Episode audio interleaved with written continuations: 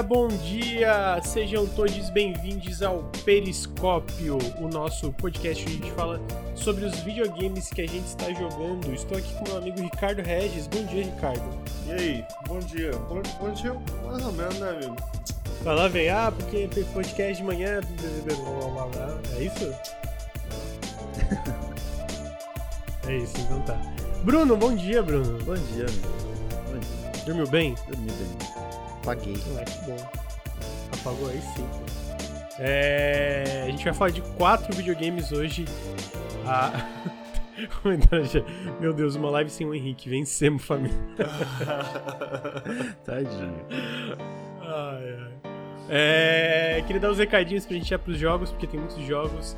É, lembrando que vocês podem apoiar o Nautilus em apoia. Ah, tem que fazer uma coisa agora, o Henrique falou. Esse periscópio está sendo gravado no dia 15 de fevereiro, quinta-feira. É. Uma quinta-feira que vai ser o fim do Xbox, me falaram, né? Que vai ter o podcast do Xbox. Ah, então vocês podem apoiar nosso trabalho aí, para quem curte nosso podcast, os nossos vídeos, conteúdo na internet em apoia.se barra Nautilus. Sigam a gente aqui na Twitch, twitch.tv barra Nautilus Link. Sigam a gente no Instagram, arroba Nautilus Link. Uh, feed de podcast é Nautilus Espaço Link. Uh, queria agradecer os subs. Aleat4, obrigado pelos 47 meses. Kegauchi pelos 6 meses de sub. É... Max também pelos 12 meses. Acho que esses são recadinhos. Ricardo, tem alguma história pra contar, amigo? Sempre tem uma história? Vamos começar já assim, né? Uma história? Pô, é porque... eu não tava preparado. É porque... Não, é porque geralmente eu vou começar Aí quando eu vou começar a falar, não, pera aí, Lucas, eu tenho um negócio pra contar. Daí eu já, eu já, não já me uma história, mas eu tenho uma dúvida. Vamos lá. O que vocês fizeram no carnaval? Dormi muito. Bom, né, amigo? Muito e bom. você, Bruno? Eu dormi e li One Piece. Muito bom também. Eu tenho uma história. Acabei de lembrar de uma história. Vou contar uma história Viu? pra vocês. É que eu ouvi o Bruno falar e me fez lembrar dessa história. É uma história triste de um menino que possui um apenas um sonho, uma página de videogames no YouTube e uma namorada que é, é muito elétrica. Esse menino, ele veio com a namorada dele aqui pra casa, né? Aí, é, plena BGS, plena BGS, e a namorada dele, tipo assim. Bora! BGS! Uhul! Não sei o que. Pô, mano, eu lembro, lembro até hoje, levantei de manhã, mano. De manhã. Levantei aqui do quarto, olhei na sala, namorada dele já como? Pá, toda se arrumando, toda. Hoje vai ser foda, não sei o que. Papo de terceiro dia de BGS, mano. Eu acho que. Acho que dessa Caralho. vez era, era a vez que era uma semana direto de BGS. Não sei se estou errado. Mas terceiro dia de BGS. Meu irmão, tá o Bruno sentado no sofá, cabeça baixa assim. Aí eu. Tá tudo bem, Bruno? Tudo bem, tô cansado. Ô, Bruno, deixa a Raquel ir sozinha, pô. Fica aí, cara. Não, ela gosta muito, ela quer ir. É o que é isso, Bruno? Descansa, Bruno. Aí daqui a pouco sai a Raquel, vambora! Vai se arrumar! e o Bruno assim, vou lá. Aí o caralho, mano. Aí isso me lembra agora. Agora vamos dar um fast forward. Eu perguntei o que ele fez no carnaval. Ele falou, pô, dormi, vi One Piece. Raquel veio aqui pra São Paulo no carnaval, ficou aqui em casa. Meu irmão, a Raquel, ela voltou aqui pra casa no segundo dia de carnaval. De verdade, eu não tô zoando. Eu nunca vi ninguém mais acabado. Tipo assim, o rosto da derrota, meu irmão. A menina parecia um zumbi. Eu falei, tá tudo. Eu, eu, eu fiquei preocupado. Eu falei, Raquel, tá tudo bem. Ai, meu que eu acordei cedo. Moleque, ela acordou. Eu, sem sacanagem. A Raquel acordou todos os dias, 5 da manhã. Que isso? 5 da Foda. manhã pra ir pro bloco. Não, porque eu quero ir bem bonita. Aí ela fica. 5 da manhã tá ela se maquiando, viado. 5 da manhã tá ela se maquiando pra sair 6 e meia, tá ligado? De casa. Moleque, é querer muito. Caralho, seis e meio, que carnaval. Que eu não sei! Carnaval. Eu não sei, esse é o ponto, eu não sei que porra é essa. Aí eu fico, inteligente é o Bruno. Que ficou em casa, irmão. Ela falou, não, vamos pra casa do Ricardo. O Bruno falou, amor, vai lá. curte. Foi isso, foi, foi ficou- bem isso. Porra, o moleque, o moleque, Se diverte. o moleque sabe o que faz. É isso. Era essa história aí. Ah, mas é, o carnaval, esse, esse carnaval ia falar, tinha a gente, o, um amigo nosso, o Thiago, né, ele chamou a gente pra ir pra Floripa e tal. Daí a gente, pô, pô, amor, e aí, vamos? Ah, não sei, vamos ver, né? Daí a gente tava conversando assim, pô, ficar no sol, tem que fazer xixi na rua, né? Tem que ficar o dia inteiro em Pô. pé. Pô, não vamos não, não vamos não. Aí a gente ficou em casa, a gente ficou de boa. Amigo desse Já Pô, foi essa época fiquei- aí, já foi. Pô, eu fiquei na minha casa. Teve um amigo meu que me chamou e eu contei essa história, né? Pô, teve um amigo meu que me chamou, pô, não vamos, não sei o quê.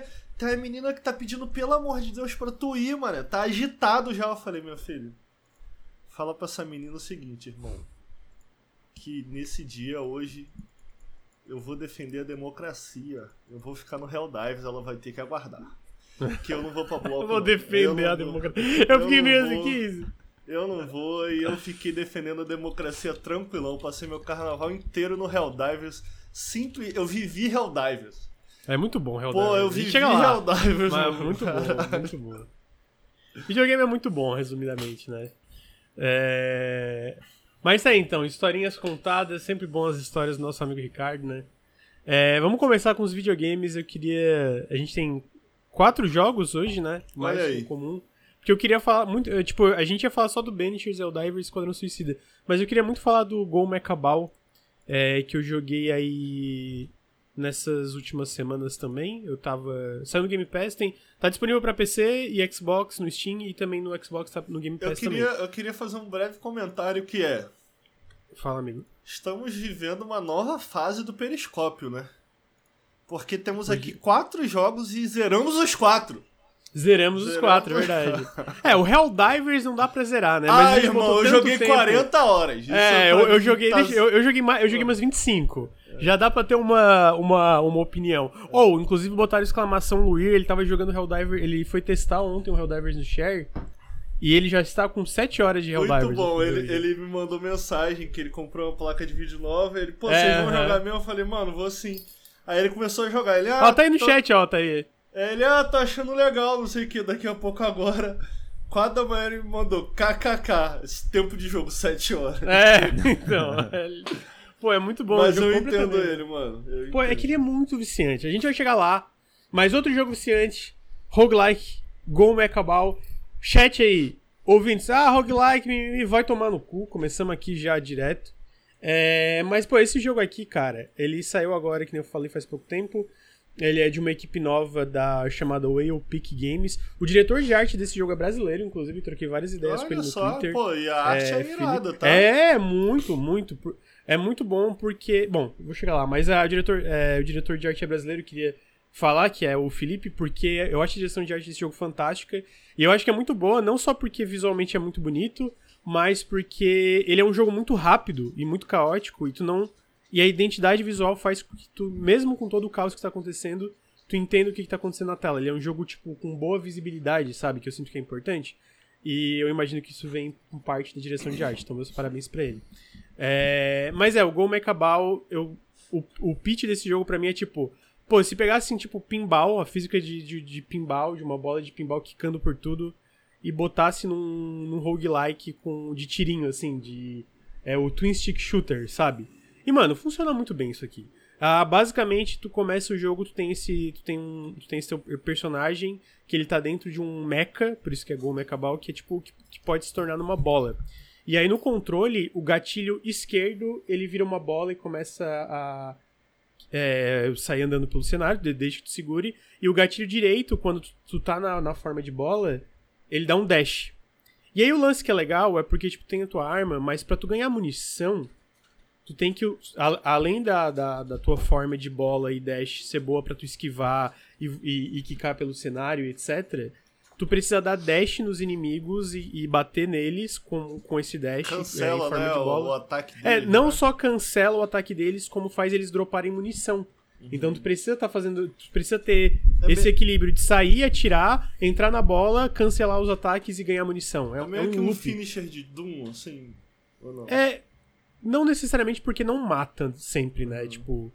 Mas funciona numa lógica parecida que são essas janelas de oportunidade que tu tem pra atacar, né? E é legal outra coisa que tu falou do, do ataque, porque tem esses cenários e os inimigos, cada vez que aparece uma, um ponto de exclamação em cima deles, é o que o Ricardo falou, tu pode cancelar o ataque deles dando um dash. Dá um dash neles é, na forma de bola e tu cancela o ataque e dropa munição. Só que tem um detalhe, tem inimigos que não dá para cancelar o ataque, daí tu tem que se esquivar. E aí ele tem, eles têm o mesmo ponto de exclamação, mas tem uma placa, tipo um triângulo, uma placa, aquelas placas de tipo pare assim, junto com um ponto de exclamação para diferenciar que tu não pode cancelar o ataque e, e, tu tem que desviar, né? Então, como eu falei, aquele negócio da identidade visual que deixa tudo muito claro, de, tipo, ok, isso aqui eu tenho que desviar, isso aqui eu tenho que atacar. E, mano, quando o jogo te joga nesse caos, junto com a trilha sonora, junto com tudo voando e tu quicando, e, pô, tipo assim, beleza, tu dá o dash. Só que às vezes nesse dash, tu como tem esse, essa lógica um pouquinho de pinball, os, os cenários que tu tem, que tu tá enfrentando os inimigos, ele tem às vezes uma parada no canto do, do, do, mapa que tu bate e te joga longe. Que nem o pinball, sabe? Quando tu, uhum. tu joga a bolinha ela bate, sai quicando por tudo. Então tem muito disso no cenário que tu pode ir se acostumando pra, tipo, até tirar isso pra tua vantagem. Às vezes tu joga um, um inimigo pra esse negócio pra ele quicar e sair longe. Às vezes tu mesmo vai ali e quica naquilo ali pra bater no inimigo e tirar dano. Então, tipo assim, é, é muito bom porque o. Deixa eu ver aqui no Twitter, é Jacob Wel Welberg, eu acho o nome do diretor criativo desse jogo. É Jacob Wahlberg. Ele trabalhou na Moon Studios, do Ori, é, e trabalhou também na Imagine Form do Steam World Dig. E ele fala, no, quando, ele, quando o jogo saiu, ele fala a, o nosso, a nossa carta de amor pra game feel e gameplay minuto a minuto. Então, tipo assim, é aquele jogo que quer que toda hora tu esteja sabe, se divertindo simplesmente por quão gostoso ele é de controlar. Uhum. Cara, eu acho que nessa, nesse aspecto de, tipo, pô, quão gostoso é de controlar, os desenvolvedores, todo mundo envolvido, fez um dos jogos mais deliciosos de se jogar, assim, desse estilo. Porque é muito bom tu simplesmente sair quicando por tudo e derrotando os inimigos. O Ricardo jogou um pouquinho, tu falou, amigo? Cara, eu joguei um pouquinho, eu fui testar, eu não. Eu tinha visto umas GIFs dele no Twitter e eu não uhum. tinha a uhum. menor noção que era é, roguelike. Eu, eu tô. Eu, nenhuma crítica a roguelike, eu gosto muito de roguelike, eu sei que a internet inteira fica, é roguelike, roguelike, roguelike. Eu mas tem fases. Essa, é, eu não sou essa pessoa, mas eu não tava muito afim de jogar roguelike. Uhum. É, naquele momento. Dito isso, eu joguei um pouquinho, o jogo é absurdamente lindo, assim, muito gostoso de se controlar, isso fica muito claro. Até atirar, não só de se movimentar, mas de atirar é gostoso também. É... E aí eu joguei, joguei um pouquinho. Sabe qual foi a minha sensação, Lucas? Oi. tipo, que aparentemente eu estou errado, mas a minha primeira impressão foi meio. Ah, muito fácil. Não, mas tu não tá errado. Tipo assim, eu ah. diria que na primeira dificuldade ele é fácil. Uhum. Mas eu zerei em todas, pô, nas duas últimas, mano, pô, eu achei pica, assim. Uhum. Pica pra caralho, porque. Como é que acontece? Conforme tu vai aumentando a dificuldade, eles vão. É, ele, os inimigos e os chefes vão ganhando essas variantes. Então, por exemplo, na primeira dificuldade, todo inimigo tu pode tirar dano dele toda hora. Aí, é, é aí tu, quando tu zera, tu libera uma dificuldade a mais. Aí a segunda, basicamente, que eles adicionam. Eles adicionam uns inimigos que são de metal. É tipo, é o mesmo inimigo, só que ele é de metal. Então, antes de tu poder dar dano com a arma nele, tirando algumas armas explosivas, tu tem que quicar nele. Tipo, tu tem que quicar pra quebrar a barreira de metal. Entendeu? Aí a segunda dificuldade, eles adicionam um inimigo que ele tem uma aura de cura. Então ele cura todo mundo ao redor e eles não podem ser finalizados. Então antes de tu matar, é, antes de tu matar eles, tu tem que matar o inimigo que tá com a aura de cura. Sim. Aí a terceira dificuldade, eles adicionam uma variante Como que os inimigos que vai atacam... abrindo as dificuldades? Tu tem que ir zerando. Tu vai zerando e tu vai liberando a próxima dificuldade. Entendi. Aí na terceira eles adicionam uma variante que o inimigo ataca mais rápido, se eu não me engano. E na última dificuldade, isso Mas, só dos inimigos, o que, que é né? zerar? É uma run? É, tu zerar e tu, tu finalizar. É tu chegar e matar o último chefe. Mas quanto tempo dura uma run, assim? Ah, uma meia hora. Meia hora, entendi. É, eu sinto que ele é um roguelike conciso. Uhum. Tipo, mesmo para tu fazer 100%, tipo, eu zerei nas quatro dificuldades, eu ainda quero liberar todas as. É que tem três tipos de upgrade, né? Pra quem não sabe. Tu vai jogando, tu ganha umas moedinhas azul, e aí quando tu morre, tu volta pra um hubzinho. E aí tu pode liberar uma habilidade, uma, é, tu pode liberar habilidade, arma ou incremento, né? E aí a habilidade é uma. São habilidades ativas, que tu pode usar. Então, tipo, ah, basicamente, ah, tu tem a habilidade de saltar no ar e quicar no chão para dar uma explosão, assim, deixar todo mundo stunado. Tu tem uma habilidade para apertar um botão e sair lança-míssil em todo mundo. Sabe, tu tem essas habilidades diferentes. Uhum. Ah, e o incremento é basicamente coisa passiva. Então, ah, tu pegou, é, a arma, a arma laser dá mais dano e a, o negócio vai mais longe. E aí as armas em si é mais óbvio, né? Tu libera mais armas que podem aparecer durante as runs. Ah, e aí, conforme tu vai aumentando essas. É, liberando essas dificuldades, eu achei, tipo assim, as duas últimas dificuldades, pessoalmente, eu achei que são bem desafiadoras. Não é um desafiador impossível, tanto que, tipo, eu zerei tudo em 21 horas. Não, não é um, mas, não tipo- é um roguelike super difícil, é isso que você tá me dizendo? É, não é um Binding of Isaac, mas conforme tu vai progredindo nas dificuldades, eu acho que é uma dificuldade boa, é uma dificuldade gostosa, que tu zera e tu fica, porra, consegui, tá ligado? O Luke Marques comentou que não morreu nenhuma vez no último chefe, mas eu acho que o lance nas últimas dificuldades não é que o último chefe é fácil, é que quando tu consegue chegar no último chefe é porque tu fez uma, uma build muito boa. Aí é bem difícil tu morrer no último chefe mesmo, por exemplo, ou, ou no penúltimo. É... Então, eu sinto que foi muito gostoso. E, pô, e aí tem uma coisa interessante também, que o final verdadeiro do jogo, tu tem que zerar todas as dificuldades, né? Daí tu realmente zera o jogo pra valer. Ah, então, tipo assim, como alguém que zerou nas quatro e foi pegando as habilidades, cara, é muito legal. E as habilidades que tu vai pegando e como tu vai aprendendo a lidar mais com as coisas, porque que nem eu falei, os inimigos vão ganhando mais coisas, é, mais inimigos vão aparecendo aí, tipo, pô, na última dificuldade, um- um- o inimigo, ele ganha uma aura branca. Tipo, e quando tu mata ele, ele spawna mais três ou quatro inimigos. Tá ligado? Então tem várias dessas coisas que tu vai adicionando nas dificuldades que tu fica. Caralho. Ok, eu tenho que pensar, talvez eu mate esse aqui antes. Ou talvez, em vez de eu matar esse inimigo branco no negócio, eu, bato nele pra ele voar pra fora do cenário. Porque se ele morre pra fora do cenário, ele não spawna os inimigos, porque os inimigos spawnam lá fora e morrem juntos, tá ligado?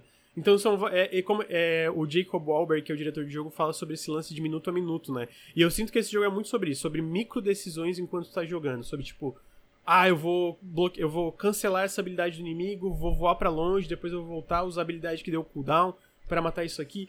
E, pô, isso é muito gostoso de fazer. Tá, porque mas o... dúvida. Como o jogo se transforma? Tipo, o que seria uma build boa ou o que seria uma build ruim? Porque ele- eu sei que ele tem várias armas, né? Tipo, uma metralhadora e uma 12, é o que eu consigo me lembrar. Uhum. O que mais tem e o que seriam esses power-ups? Como o personagem se transforma ao longo de uma run? Depende, é, eu sinto que ele... ele. ele- Como ele é um roguelike, ele tem essa, essa coisa aleatória, né? Então tem que improvisar sempre. Ele não é tipo, sei lá, lembra. Pensa o Risk of Rain. O Risk of Rain ele tem um modificador que tu pode liberar que tu pode escolher as habilidades que vão dropar. Tá ligado? Esse jogo não, não tem isso. É sempre random. Então eu sinto que, tipo assim, a build boa é o improviso que tu faz com o que, que vem. Tá, então, por o exemplo. que, que ela tem- muda? O que, que tu ganha? Tipo, então, mas aí que tá. Por exemplo, tem build que é focada em tu ser forte no. no dash. Então, tipo assim, ele aumenta o dano. O dano que tu dá quando tu vira a bola e quica no inimigo. Ele às vezes te dá uma, por exemplo, ah, quando tu mata um inimigo, tu ganha uma janela. Na verdade, quando tu mata um inimigo usando o dash, usando o, o, o boost, né, da, da bolinha, tu ganha uma janela de invencibilidade temporária. E aí tu pode usar. E aí isso junto com. a- dependendo do tipo de arma, às vezes tu pega. Dando um exemplo de uma build muito boa que eu fiz. Eu tinha muita vida. Eu tinha essa, é, é, esses power-up. Eu tinha um power-up. Eu tinha uma habilidade fixa de imortalidade temporária. Então, tipo, eu basicamente ficava imortal por um tempo e podia chegar perto dos inimigos. E eu tinha uma das 12 mais fortes do jogo. Então, tipo assim, a minha build era basicamente o quê? Eu chegava perto do inimigo dando boost com a bolinha, pra às vezes pegar essa janela de mortalidade. Quando a janela de mortalidade acabava, eu já, já ativava outra imortalidade. E como eu tava com uma das melhores do- doses do jogo, incremento passivo, pra além de dar mais dano com boost, dar mais dano com arma de fogo, eu dava muito dano quando eu chegava perto. Muito dano, muito dano. Então, tipo assim, isso é uma das builds que pode ter. Tu pode focar numa build tu, tu é mais, tipo, Não tem nada que online- altere o funcionamento de uma arma. Tipo, agora essa arma atira assim, agora essa arma atira mais projéteis, sei lá. Cara, de cabeça eu acho que não. Geralmente tem, por exemplo, tem coisa que às vezes ela atira- atira mais rápido. Às vezes tem coisa que, tipo, tu pegar a munição deixa ela mais forte. Mas não altera fundamentalmente a funcionalidade da arma. É mais, tipo, a sinergia que tu tem entre o teu boost e as armas. Às vezes pode ser um personagem que fica mais longe, fica rodeando. É, tem um upgrade que faz as armas. Tem, tipo, tem dois upgrades que eu lembro que é basicamente. Essa é uma das, esse é um dos melhores upgrades, inclusive, que ele dá uma chance passiva de quando tu atira, tu atirar mísseis teleguiados junto. Então tu tá atirando, voa míssel junto. E tem uma outra que quando tu atira tem chance de stunar. Tipo, ah, o inimigo fica stunado e tal. Uhum. Então tem essas, é, é, essas coisas que tu vai construindo a tua build, né? Teve uma outra build que eu fiz que era ficar mais longe, que basicamente tem umas turretas que tu pode liberar, né? E uma delas é, tu bota uma turreta fixa no chão, que a munição que ela tira é a munição da arma que tá equipada. Então, tipo assim, eu peguei um lança-mísseis, eu jogava essa turreta no chão, e aí o meu, a minha arma era lança-mísseis e a, e a munição da turreta era lança-mísseis. Então, mano, os inimigos, tipo, explodindo para todo lado, porque o lança-mísseis só tem cinco balas, né? Uhum. É, só que ele dá muito dano e com a turreta, que daí é meio que infinita até ela acabar, porra, era um míssel pra todo lado. A galera tomava uhum. no cu, tá ligado? Entendi. Enfim, então basicamente. Aí junta isso para mim com a identidade visual e a parte sonora, que eu acho que é muito bem construída. É, é os dois. Pô, cara, é uma delícia de jogar. Eu adorei esse Legal. jogo. Tanto que eu falei, só falta eu pegar todos os incrementos para basicamente fazer 100% dele, tá ligado? E aí, aí que tá, como eu falei, eu sinto que ele é um roguelike conciso, ele não é aquele roguelike que, ah, meu Deus, é 100 horas para tu fazer tudo. Eu, eu fiz quase tudo em 21 horas. É, de novo, o diretor criativo Jacob Wahlberg falou que eles vão continuar trabalhando nele por um tempo para lançar mais conteúdo, então eu imagino que vai ter mais coisas vindo pro jogo. É, ele já é completo, ele não é early access nada, né? É, tipo, é mais coisas pós-lançamento, basicamente. Entendi. Mas é, eu recomendo demais, assim. Game achei... Pass, né? Game Pass, é, e também tá no Steam e no, no Xbox para comprar. Pô, muito, muito, muito legal mesmo. Muito legal mesmo. É, 21 horas é bastante, pô. Achei curto o jogo. Não, sim, mas. Não, não, mas é tipo, eu, é 21 horas é meio que pra fazer tudo, tá ligado? Sim, sim. Ah, mas é tipo, como, é cada, porque... como com cada dificuldade não. as coisas vão mudando, tem uma progressão. Entendeu? Não, total, total. É que eu penso, tipo assim. É... Um roguelike. Sei lá, tu pensa né? no Hades. geral tem roguelike que assim, vai embora. É, é isso, é nesse sentido que eu sinto Dentro que ele é um pouco gênero, mais. Ele é, menor, é, fato. é isso, é. eu diria. Nesse sentido que ele é um pouco mais conciso. Mas eu não acho que ele é sem conteúdo ou raso nem nada. Sim. Ele só não é tão, tipo, não é que nem Hades ou Binding of Isaac. Binding of Isaac que a galera tem, sei lá, 500 horas naquele Sim. jogo, né? É, no trailer aparece muito Mas... boss. Os boss são maneiro?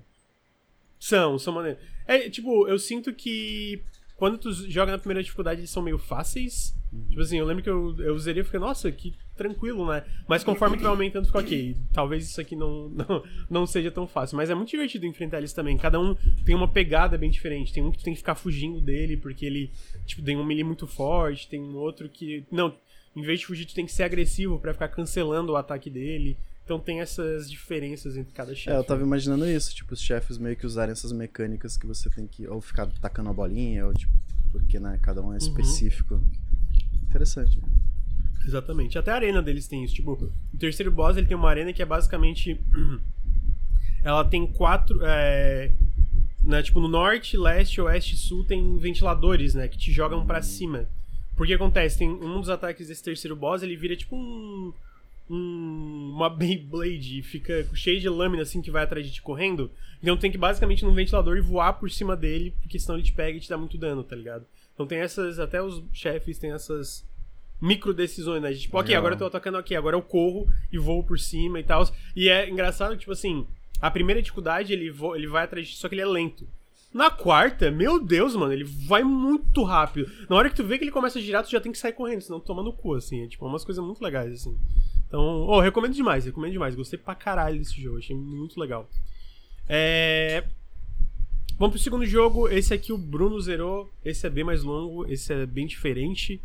Que é o. Tem uma análise, inclusive, no canal muito boa. Ele me. Eu não vou comprar agora, agora, mas eu vou comprar. Ele me convenceu, porque eu tô... não tenho dinheiro agora. É... Mas é o Banishers Ghosts of New Eden, que é esse jogo de ação e RPG da Dontnod, a... da equipe que fez Vampire, curiosamente. Uhum. E ele, ele lembra, um, sim, tu vê o combate e tal, ele lembra um pouquinho o God of War de 2018. Ah, e o Bruno zerou em 70 horas, amigo, foi isso? 74 horas. Mas fez tudo, né? Cara, faltou, tipo, pegar os colecionáveis, tá ligado? Papelzinho e coisa, mas aí, pô, não precisa, não tem necessidade disso. Sim, é, não, é, não, é. Mas é, cara. E aí, amigo, o que, que você achou dele? O que, que é Banishers Ghosts of New Eden? É... Melhor jogo da Dontnod? Eu tô falando que é o melhor jogo da Dontnod, né? Eu tô não, viajando. Não, que isso. Não, tô em Dashless Stream. Não, não sei qual que é o melhor jogo da Naughty Dog, sei lá, pô. É porque eu tenho a impressão. Não, eu Bruno, falei- Muito bom. Sei lá, Eu acho que você tá confundindo que eu falei que era o melhor jogo da Bloober no Instagram lá. Não foi isso? Outra coisa, Mas sobre é, Observer. Blue- Observer, Observer. Ah, o Observer. Pode ser, pode ser que eu É, fui outra, era outra história. É, é. É, tá, então tá, então tá. Ah, cara, o, o Vanishes foi uma baita surpresa, porque, tipo, eu acho que um- eu tinha visto um ou dois trailers, assim, parecia interessante, mas ao Uhum. mesmo tempo, sei lá, eu, eu- me lembrava um pouco Vampire, e nada contra, mas Vampire, pelo menos pra mim, é, É super junk, assim, né? né, é, não sei se... Não sei se a pior parte é a parte junk, mas é tipo. Eita. É a forma como ele se estende, assim, a parte do combate não era muito bom. Eu adorava a parte da fofoca, de você ficar, né? As quests. Pô, é muito fofoca esse jogo. Esse canal só tem fofoqueiro, mano. é um Caralho, jogo como de é fofoca, pode? É amigo. fofoqueiro. Vampiro é um jogo, de fo- é um é jogo sobre fofoqueiro. fofoca. É incrível. Eu não sou Justo, fofoqueiro. Não, Ah, cala não a é. boca, Ricardo. Então é o cara mais fofoqueiro que eu conheço. Mas, tipo, e a impressão que deu é que, que Banishers ele é meio que uma versão maior e melhor, tá ligado? Do que eles queriam fazer em Vampire. Tipo, tudo, tudo Uhum. é, explorado de forma melhor, assim, tipo. Tentar explicar, porque esse jogo é bem grande, né? Mas, Uhum, uhum. tipo, o começo, eu acho que o Ricardo vai até concordar comigo, ele é meio, ele é meio devagar, assim, sabe? Eu achei o combate bem limitado. E, pô, até a parte de exploração ali do começo, ele é bem linear. E o jogo ele é meio linear até o final, mas ele se expande depois desse começo. Mas, tipo, eu acho Ele que. é. Eu gosto. desse- é, me corrija se eu estiver errado, mas ele é aquele. É wide linear, né? Que é basicamente, tipo, ele é um jogo linear, mas tem essas áreas mais densas que tu pode ir pra direita e pra esquerda, aí tem uma quest isso, aqui, tem um negócio, não é? Tem várias tipo, opções. então é um. Li... é. Sim, eu- exatamente. é. A gente, quando a gente recebeu esse jogo. Pô, mano, tem uma, tem uma coisa que acontece comigo que é bom e ruim. Que é tipo, eu gosto muito de experimentar tudo que tá saindo, assim. Pelo menos experimentar. Dá uma jogadinha, Saiu, é, saiu o Gol acabar, pô, deixa eu ver como é. Entendeu? É lógico quando tem o Game Pass, né? Senão quero comprar. Mas aqui a gente acaba dividindo as contas. Então, eu tava jogando uma parada, mas o Bruno saiu com o lançou. Eu falei, puto, queria muito testar isso, mano. Aí ele me passou a conta dele e eu peguei o jogo pra jogar. E eu comecei jogando no Xbox, né? Então o Xbox tem o modo performance e o modo 60 FPS. Ah, e esse foi mais um daqueles jogos, eu não sei se o Bruno teve essa impressão. Eu, eu achei que é um. Me passou a impressão, eu não tenho certeza, mas me passou a impressão que 60 FPS perdi um pouco, assim, da qualidade visual. Uhum. É, E ele tinha uma coisa de quando ele entra nas cutscenes, nas conversas e tal, ele virava É, 30, isso. e isso tava me incomodando, eu acabei mudando pra 30, ao mesmo tempo eu não queria jogar a 30, mas vou chegar lá. E aí, a minha, pô, a primeira impressão desse jogo é, é difícil ser boa, mano. É difícil ser primeiro. Tirando o storytelling que já começa maneira, tipo, as cutscenes são muito bem feitas nesse jogo. Uhum. Uhum. Mas no começo, cara, tá um jogo muito básico, assim, de tu ficar apertando RB, ataque fraco, ataque forte, muito básico. E já de cara, cara, dá, dá pra ver como o jogo é jank, assim, do tipo. Ou. Eu- vou chegar lá no que eu achei do jogo de forma geral, vou deixar o Bruno falar também, mas tipo assim. Esse jogo tem uma parada que eu fico, pô, mano, o que, que aconteceu aqui? Pô, a movimentação é muito jank, mano. Tipo assim, tu, tu, tu anda. Tu tá andando, aí tu pega um item. Quando tu vai se mexer de novo, ou se tu tentar caminhar em qualquer direção que não seja a direção em que a câmera está, o boneco começa a travar assim, mano. Parece que ele tá tendo uma epilepsia, ele começa a travar. E eu fiquei, velho, como pode? Tipo, Uhum. é, é só. É, é uma das primeiras coisas que alguém faz num jogo, é tipo, pô, deixa eu movimentar o boneco, deixa Aí ele, ele gira, sabe? Tipo. Sabe, pensa no, nos jogos mais bem feitos em relação a isso, que é um Uncharted, tipo. Qualquer direção o boneco, tipo, ele vira naturalmente. Nesse jogo ele vira duro, assim, cara. Tem um blend, É, né? pra Pô, mas mim- isso aí é caro, né, amigo? É, Caralho, é, cara. movimentação, tipo, o boneco se acho pra que- trás. Eu, eu tive essa mesma impressão no Eu achei começo, isso muito mas eu meio absurdo, que tipo assim. aceitei no sentido, tipo, eu percebi Caralho. que a prioridade era a precisão e não a animação, tá ligado? Pelo Eu- menos eu no achei- começo, quando você que- se vira, o boneco, ele, ele quebra a animação, ele tá, ele quebra o frame e no próximo frame ele já tá de costas. E É, você tipo, é já tá muito andando. mal É- feito. É, é estranho, é, muito estranho. Mas tipo, foi rápido pra me acostumar. Foi, tipo, ah, entendi, entendi. Puta, isso, isso me incomoda, assim, num nível É. absurdo, assim, do tipo, caralho. Os caras não deveriam ter lançado o jogo assim, mano. Isso Caraca, vai- Ricardo. Não, sério, mano. De verdade. É porque, tipo assim, é um jogo, cara, em que mu- muitas das vezes ele tá pedindo pra você. Pra, você tá, tá ali numa área e muitas das vezes ele tá pedindo pra você explorar e pra tentar reunir pistas e tal. Uhum. E, pô, mano, a qualidade das cutscenes é tão. é absurdamente bem feito. Que, pô, mano, a parada torna aquilo tudo bastante imersivo, assim. Então, porra, o que, que- o que, que me irritava muito? Pô, mano, eu, eu admito que eu sou esse tipo de cara, eu sou esse tipo de jogador. Porra, eu conversei com o cara e o cara, ah, pô, vai, vai, vai, anda pela casa aí e procura a parada. Mano, não tem uma forma de tu andar pela casa e simplesmente coletar os bagulhos sem o boneco sair clipando. E aí, tipo, aquilo me tira do jogo.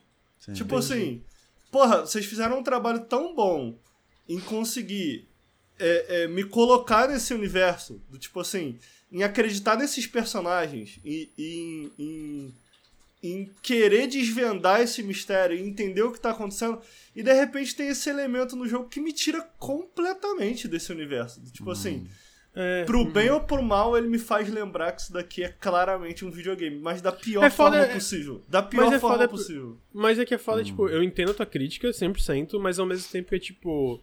A gente tem uma quantidade X de recursos. Porque ele não é um jogo tipo A, né? Tipo, ele, ele, eu sinto que nem tu falou, ele, ele tem essa apresentação muito boa durante as cutscenes, mas a, a Focus Entertainment, tipo, ela mesmo se, se descreve como uma publisher desses Double A. Pô, eu odeio esses termos, caralho.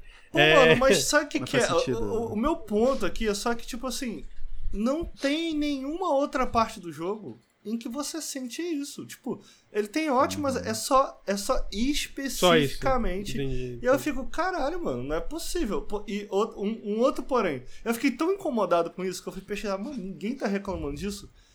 E tipo, tem alguns threads assim no, no, no, no fórum do Steam falando, cara, o que aconteceu com a movimentação? E aí o que eu descobri. Porque não é a movimentação que é ruim, é a, é a transição de animação. Tipo, Sim, não é é nem o a blend, é animação blend. que é ruim, Uhum. Sabe? Hum. É... E aí, curiosamente, um cara falou, cara, o que é mais bizarro é que no... jogando no teclado não acontece isso. E aí eu começo a achar que esse é o problema. Porque o The Witcher 2 tinha algo parecido. Tipo, ele foi feito pra ser jogado no teclado, o que é esquisito de pensar nesse jogo, mas o The Witcher 2, como era um jogo de PC, ele foi feito pra jogar no teclado. E aí quando você virava o Geralt, ele não tinha uma animação, e ainda assim era aceitável comparado com esse aqui, a animação do The Witcher 2. O Geralt ele só virava, assim, porque ele foi feito pra jogar WASD, e não pra ser Entendi. jogado num, num, num- numa manetezinha de, de controle. É, e aí quando tu joga no PC, não tem esse jankiness. Tipo, quando tu joga no WASD, não tem. E eu fiquei, velho. É corrigível. Mas o Dá Banishers não um tem isso? No, no teclado, não. É, tipo, é corrigível, cara. Estranho. De verdade, esse problema é corrigível. E é por isso que eu falo, pô, mano, eles deviam ter olhado com mais cuidado pra isso aqui. Porque, caraca, isso me incomodou muito. Mas enfim, fala do jogo, eu tô me adiantando. É, principalmente nessas partes em que você tá investigando, né? Que você tá em lugares fechados, olhando pista uma do lado da outra e tal. Tipo, realmente isso acontece bastante. Tipo, de o personagem do nada, pá, teleportar, tipo, pra outra posição, né? Mas enfim, Mas, Bruno, é, só pra dar um contexto pra galera, esse jogo é Banisher's Ghost of New Eden. Tu controla esse casal que são, tipo, caçadores de fantasma, correto? Isso, é. Eu, tô, na, eu tô na intro ainda. Que, é, né, que ele Uhum. começa linear e você joga com a Antea, que é a, a, Tá. a moça. E aí. é, você meio que. Eles foram, os dois foram chamados, eles vieram da Europa, de Londres. E eles são banidores. Eles são tipo caçador de fantasma, né?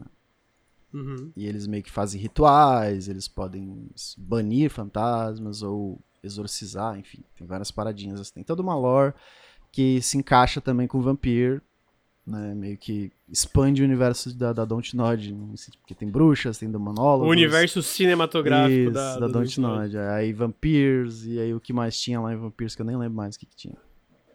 Mas enfim, só que esse jogo se passa antes, né? Que o Vampiro é... Uhum.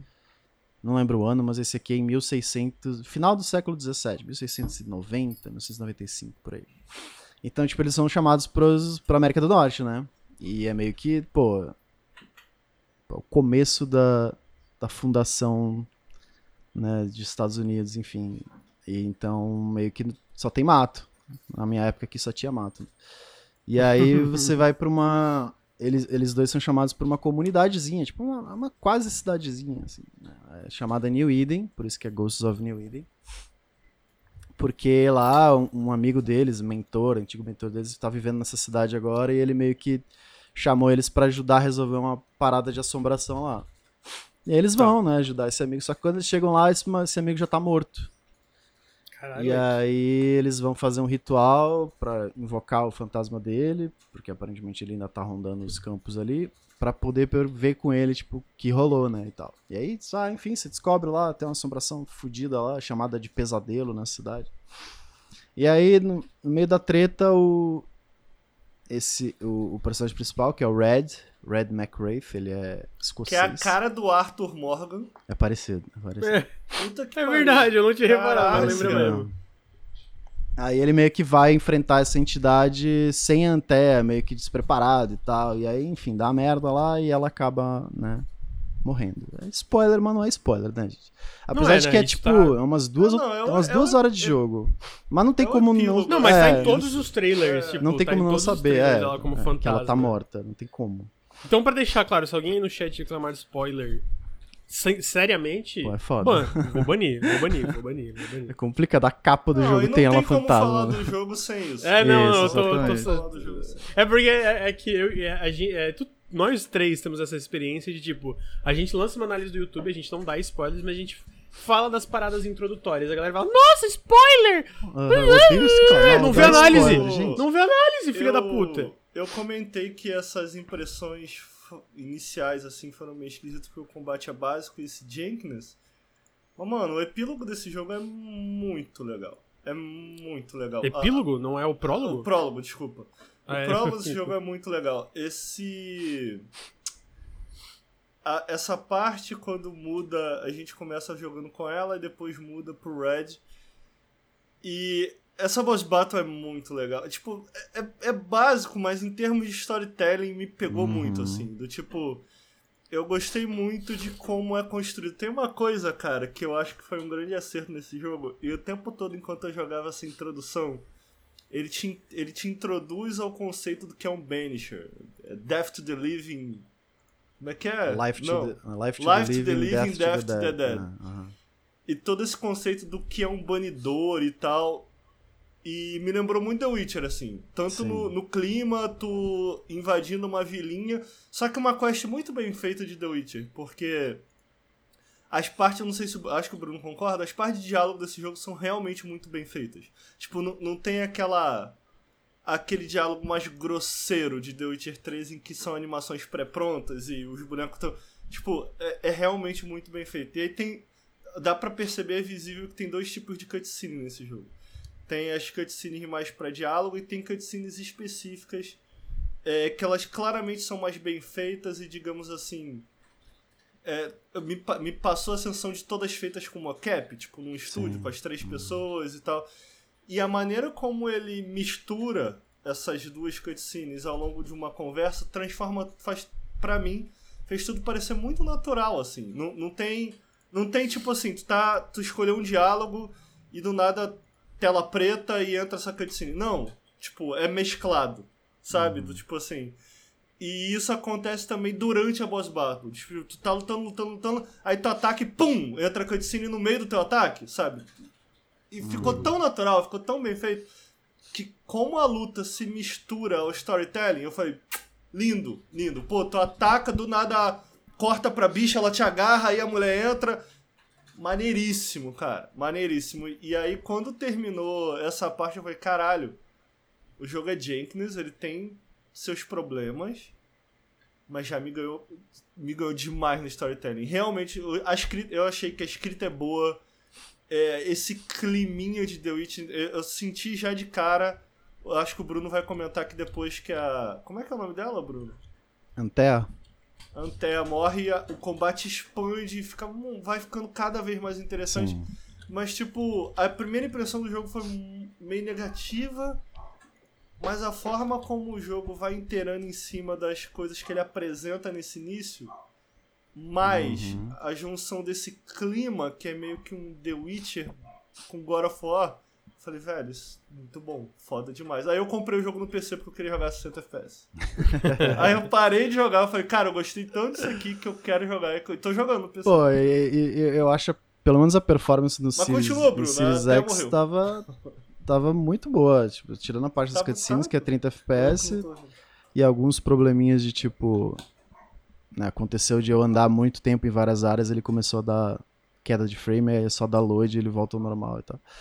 E aí a parte visual da, que tem eu acho que eles usam FSR 2 e aí você vê muito ghosting, assim, sabe? Quando você mexe a câmera. Sim. Nossa, é. pra caralho. É, assim. é bem, bem Bruno, forte. tem uma notícia. Não é o FSR.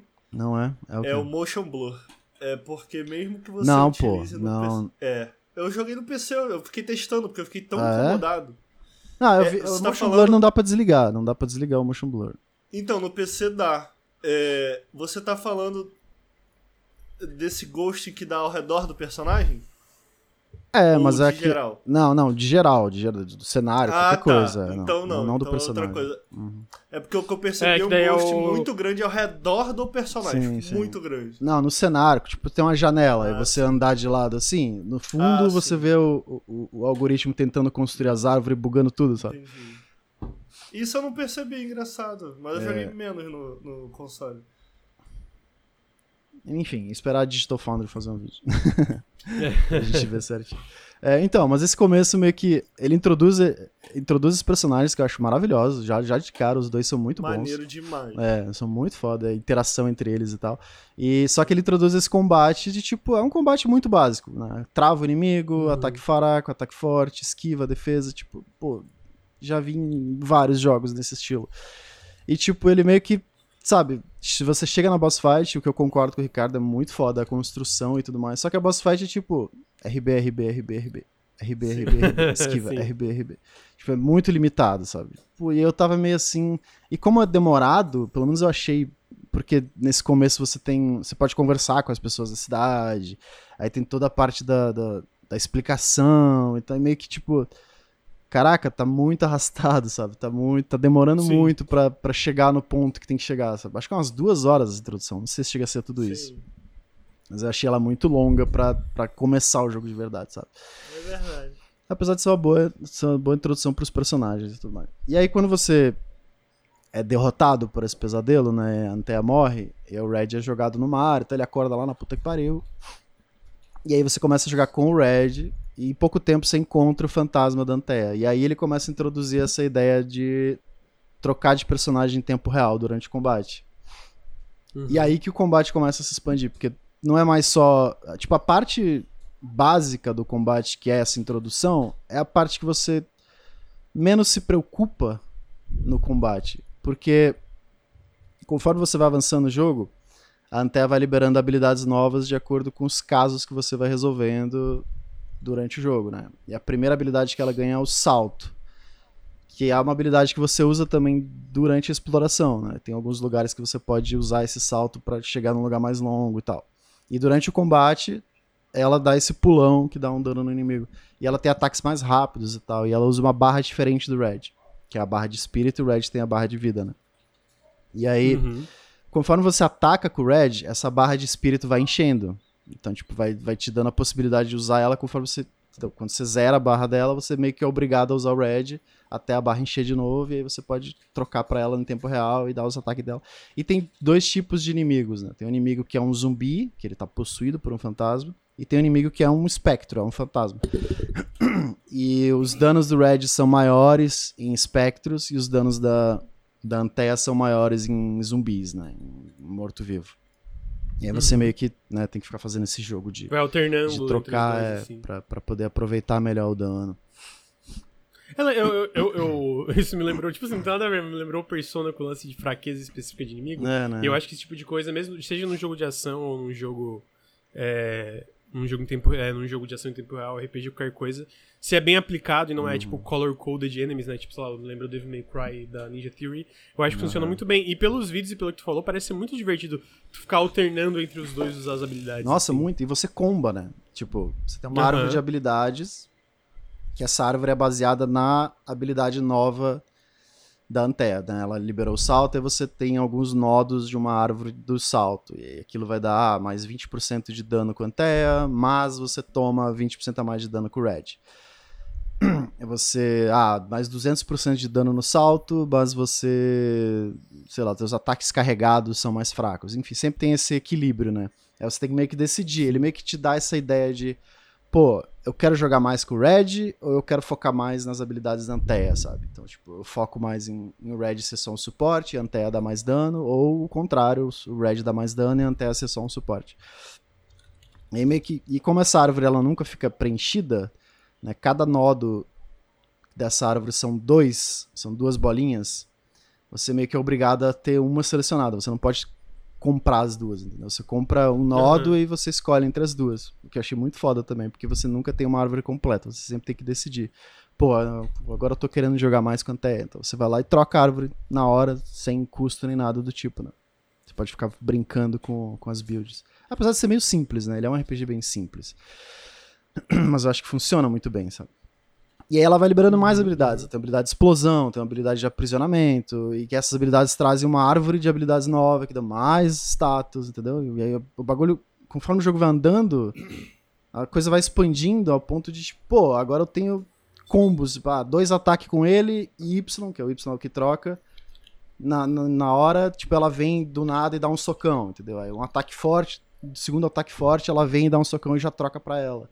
E aí você meio que Ah. começa a combar e quando a, quando a parada clica, sabe, você meio que, pô, zumbi, tu troca pra ela, dá o salto, explode, troca pra ele, tá, tá, e sabe, que você começa a fazer essa dança de trocar Aham, personagem, explode tudo, e, E- bicho vem pra cima. E, cara, E me porra, corrige, fica amigo, mas eu. Então, eu acho que uma coisa que funciona. Assim, eu não joguei aqui, é por impressões por vídeos, pelo que tu falou e pelo, pela tua análise. O que eu acho que funciona tão bem é porque a troca entre os dois é muito rápida e fluida. Sim, é né? Tipo, instantâneo, é. é instantâneo, assim, não é aquela parada meio. Ah, troca e dá um tempo até aparecer. Não, é tipo, é como se tu estivesse trocando de uma arma de mão, assim, do nada e pega Exatamente, outra, assim. Então, exatamente. eu acho que isso parece fazer funcionar tão bem, né? Pra além dessa profundidade Uhum. que o jogo vai adicionando conforme tu vai progredindo, né? Eu tô mais cedo no jogo, é, ainda tenho pouca coisa desbloqueada, mas o legal é não só como tu consegue combar e a parada vai. Sabe quando vai entrando na tua cabeça, tipo, ah, eu posso fazer isso aqui, então. Uhum. Ah, putz, pode crer, então eu posso usar esse ataque aqui, tipo, muito cedo, uma estratégia que. É, é simples, mas é só legal de fazer, tipo assim. ah, se tu der uma. Eu peguei essa habilidade que se tu der uma esquiva pra frente e trocar pra ela. Tem um Ela- timing. Se tu Uhum. errar o timing, ela não vem, ela não faz a animação. Então tu tem que fazer uma esquiva e no timing certo trocar pra ela, ela já entra dando uma voadora. Em vez de ela- você só trocar, você dá. Então, tipo, e eu peguei também a habilidade. Cedo no jogo, eu tô assistindo que a minha opção é meio que. Tu quer ser mais conservador no sentido de ter mais opção de cura e de defesa, ou tu quer ir mais pro ataque? Então, tipo, eu tinha a opção de pegar uma habilidade que aumentava a quantidade de poções que eu tenho durante a luta. Uhum. Ah, ou eu poderia ganhar um. Durante o meu ataque, é, no último golpe da minha string de ataques, a Antea aparece e dá um soco no inimigo que ignora a armadura e resistência. Eu preferi pegar o de dano porque, pô, eu quero, eu quero lutas, eu quero cair na porrada.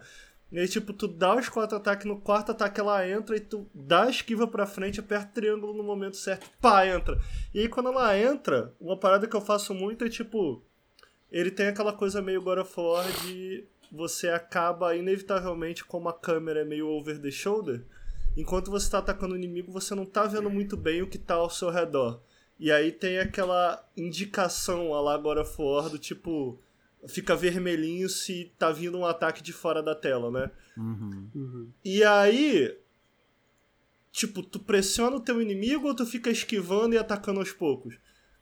Eu quero. O que acontece comigo muito, pelo menos cedo no jogo, geralmente vem um mobzinho que é, ah, sei lá, três fracos e um muito forte. Cara, se eu conseguir matar esse um bem rápido, os outros três é muito fácil de lidar. E aí o que, que eu faço? Cara, eu quero pressão nesse mais forte. E aí, durante o meu combo, quando você é atacado, ao invés de esquivar, eu mudo pra Antea. Porque se ela tomar dano, eu não tomo dano na minha vida, eu tomo dano de, da barra de. que seria uma barra de MP. De, é, o Bruno assim. fala disso, inclusive, na análise, né, sim, amigo? Sim, São, e, não, não tô viajando. E aí é uma escolha interessante, sacou? Do tipo, é, é uma. Você engaja com o jogo não só lutando, mas tipo assim, ele te dá escolhas. De porra, é, como, como, como eu vou enfrentar esses inimigos? Não só devo enfrentar esses inimigos. Sabe? Isso é muito legal. Uhum. É, tem uma, uma parada que eu gosto muito, da, que você, com, com o Red você tem um rifle, né? Depois de, um, de algumas quests você ganha um rifle. E aí tem uma habilidade que quando, quando você dá dano no inimigo com a Antea, o rifle carrega automaticamente. Porque é aquele, é aquele rifle de socar, sabe? Aqueles mosquete. Então, tipo, demora para carregar, sabe? Então, tipo, você uhum. atira, troca para ela, dá um dano, volta para ele, atira, entendeu? Você não precisa carregar, você pode ficar combando o rifle com, com os ataques dela. É muito legal esse tipo de coisa, sabe? É, enfim, daí esse combate vai se expandindo dessa forma, eu acho. Tem uma coisa que eu vi muita gente reclamando também na, nas análises, que é a dificuldade. Eu acho que a dificuldade é, é muito baixa. Eu comecei ele jogando no hard e tava tipo. Tava muito fácil já no começo. E aí eu joguei o jogo inteiro no muito difícil, que é a dificuldade mais alta, e ainda assim foi, tipo, relativamente tranquilo. Eu acho que, né, né pra quem tá mais acostumado com, sei lá, Souls-like da vida, assim, é bem tranquilo. Eu imagino que um patch possa resolver, tipo, sabe, dar mais uma equilibrada, uhum. talvez o mais difícil ser muito difícil, e o normal ser uma... enfim. Mas eu vi muita gente reclamando que era muito fácil, realmente, tipo, recomendo que joguem no muito difícil, vale a pena. Oi, tem outra coisa, as boss fight desse jogo. Nossa, visual, visualmente falando, é muito foda. Muito foda. Pô. Ah, eu quero jogar. Cara, a primeira grande boss fight, assim, sabe? Que ele meio que. Vou tentar te dar. Ele meio que. Você começa a investigar é, onde supostamente tem uma besta na floresta, sabe? E aí você vai uhum. andando na floresta, vê umas pegadas grandona. Aí você meio que descobre que uma galera morreu por culpa de um outro personagem que fez uma parada lá, meio que usou eles como isca. E aí ele começa a explicar na lore dos Banishers, tipo, pô, quando muitas pessoas morrem na mesma tragédia, é, se foi alguma coisa, tipo, que, que deixou eles com raiva ou algo do tipo, pode, né, os, é, essa junção de espíritos podem criar um flagelo, acho que é em português que é uma criatura que é meio que a união desses vários espíritos raivosos, entendeu? E ele começa a te introduzir uhum. isso. Aí depois ele bota umas pegadas grandona. Aí a Antea fala, pô, eu nunca vi um, um flagelo tão grande e tal. Tipo, eu nunca vi algo tão uh, bizarro. Aí tem uma árvore destruída. Aí você caralho, mano, porra, tá vindo aí, vem aí, velho. Aí quando chega na hora, que é a boss fight, caralho, mano, o design do bicho. Tipo, a introdução Foda. do bicho, sabe? Tipo, eles falando, tipo. Build up, né? Nossa, cara, é muito foda. É muito. Aí o final da boss fight, tipo, que te encerra e meio que ele linka com as pessoas, né? Pô, tem toda essa história das pessoas que morreram e tal, e das irmãs e tal. É uma longa história, mas não vou dar spoiler. E, tipo, o final das. Tipo, como a personagem tinha ligação com aquela criatura. Caralho, é muito. Porra, é muito foda. Esse jogo é muito foda. E não, e não só essas quests principais são muito bem escritas, assim. Porque depois, além dessas quests principais, você tem casos isolados nas cidades, né? Porque o, o jogo ele meio que se divide em pequenos mapinhas. Né? Um mapa grandão, assim, cada mapinha conectado por uma rota menor. Pode ser que essas rotas menores estejam bloqueadas por habilidades, tipo, ah, uma parede que só pode quebrar com a explosão da Antea, aí você só vai poder entrar mais tarde, né? Ele meio que essa ideia meio Metroidvania, sabe? E aí, nesses acampamentos, no centro desses menor, mapinhas menores tem um acampamento. E nesse acampamento tem as pessoas morando lá. E todo mundo tem um caso, entendeu? Tipo, um caso de assombração na família, tá ligado? Praticamente todo Sim. NPC tem uma história. E aí você meio que, além dessas histórias principais, você tem a opção ou não de fazer os outros casos. Você pode simplesmente ir embora, foda-se. Não é meu problema lidar com os fantasminhas da cidade. Mas, pô, quase todos são muito legais, sabe? Tipo, são histórias muito. É, que eu dou um exemplo, né, no vídeo da médica lá e tal, que ela matou o cara. Aham, que daí é né? que matou o cara, É. porque queria se livrar. E, porque ele Só tinha que ao mesmo tempo o cara é tipo. É, aham. E ele era babaca pra caralho, caralho. E ele meio que não dá. Ele meio que, ah, foda-se, eu tenho sífilis, o problema é dela e tal. Porra, escroto pra caralho, ao mesmo tempo, pô, não precisava ter matado o cara, sabe? Aí, você- Aham, aí no final você tem que escolher, né? O papel do banidor é banir o fantasma, né? Só que. É life to the living, death to the death. E- só que a primeira escolha do jogo, e isso eu não falo na análise pra evitar spoiler. Não, é, não chega a ser spoiler, né? Mas, pô, é o começo do jogo. Mas enfim. Que é você. Quando a Anteia morre, a Anteia fala sobre um ritual antigo que pode trazer uma pessoa de volta à vida. Só Tá. que esse ritual, você precisa absorver a essência vital de pessoas vivas. Caralho, Então, quando termina um caso desses, você tem a escolha de culpar a pessoa, né? No caso, culpar a médica que matou o cara, que ela é culpada de certa forma, né? Mas. Só que o cu- culpar é você matar a pessoa, entendeu? Você não vai Tá, prender, você vai matar e você vai absorver a essência e essa essência passa pra Anteia. E esse é um dos finais, são dois finais. Ou você vai acender a Anteia, tipo, né, exorcizar, mandar ela pro céu. E aí você Ou tu vai reviver ela. ou você vai rever ela sugando essas, essas vidas das pessoas. Então você Caralho, mano. tem que escolher. Só que é uma escolha muito difícil, porque ao mesmo tempo, pô, eu quero rever ela, mas não quero matar todo mundo, sabe? Aí você Sim, fica, caralho, é, mano. é. Aí nos casos, tipo, ó, pessoa mais escrota, será que eu devia matar esse maluco? Tem, tem um, um dos primeiros casos. Não, melhor nem dar spoiler, esquece isso aí. Não vou falar dos casos, Tá. não. Mas, enfim, são 23 casos no total, contando com esses casos que são opcionais e os casos que são obrigatórios, né? E, tipo, todos são muito bem escritos e muito longos, sabe? Tipo, tem parte da investigação, quando você conhece a pessoa, Uhum. você interroga a pessoa. Aí, pô, fulano, perdi minha bolsa médica. Não, puta que pariu. Aí você vai lá, explora, aí eles começam a conversar, eles estão sempre... Porque na investigação você também pode trocar em tempo real pelo Lanteia e pelo Red. E ela consegue ver traços espectrais, né? Então, as paradas... Tipo, ela consegue ver o passado, ela consegue ver Editorial, uma escolha muito difícil. uma escolha muito difícil, exatamente. E, tipo, matar a pessoa ou não, né? Realmente, É, muito é. difícil.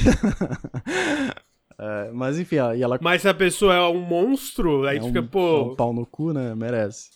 é. Ou não. Se fosse Hitler, aquela- aquelas comparações, tá ligado?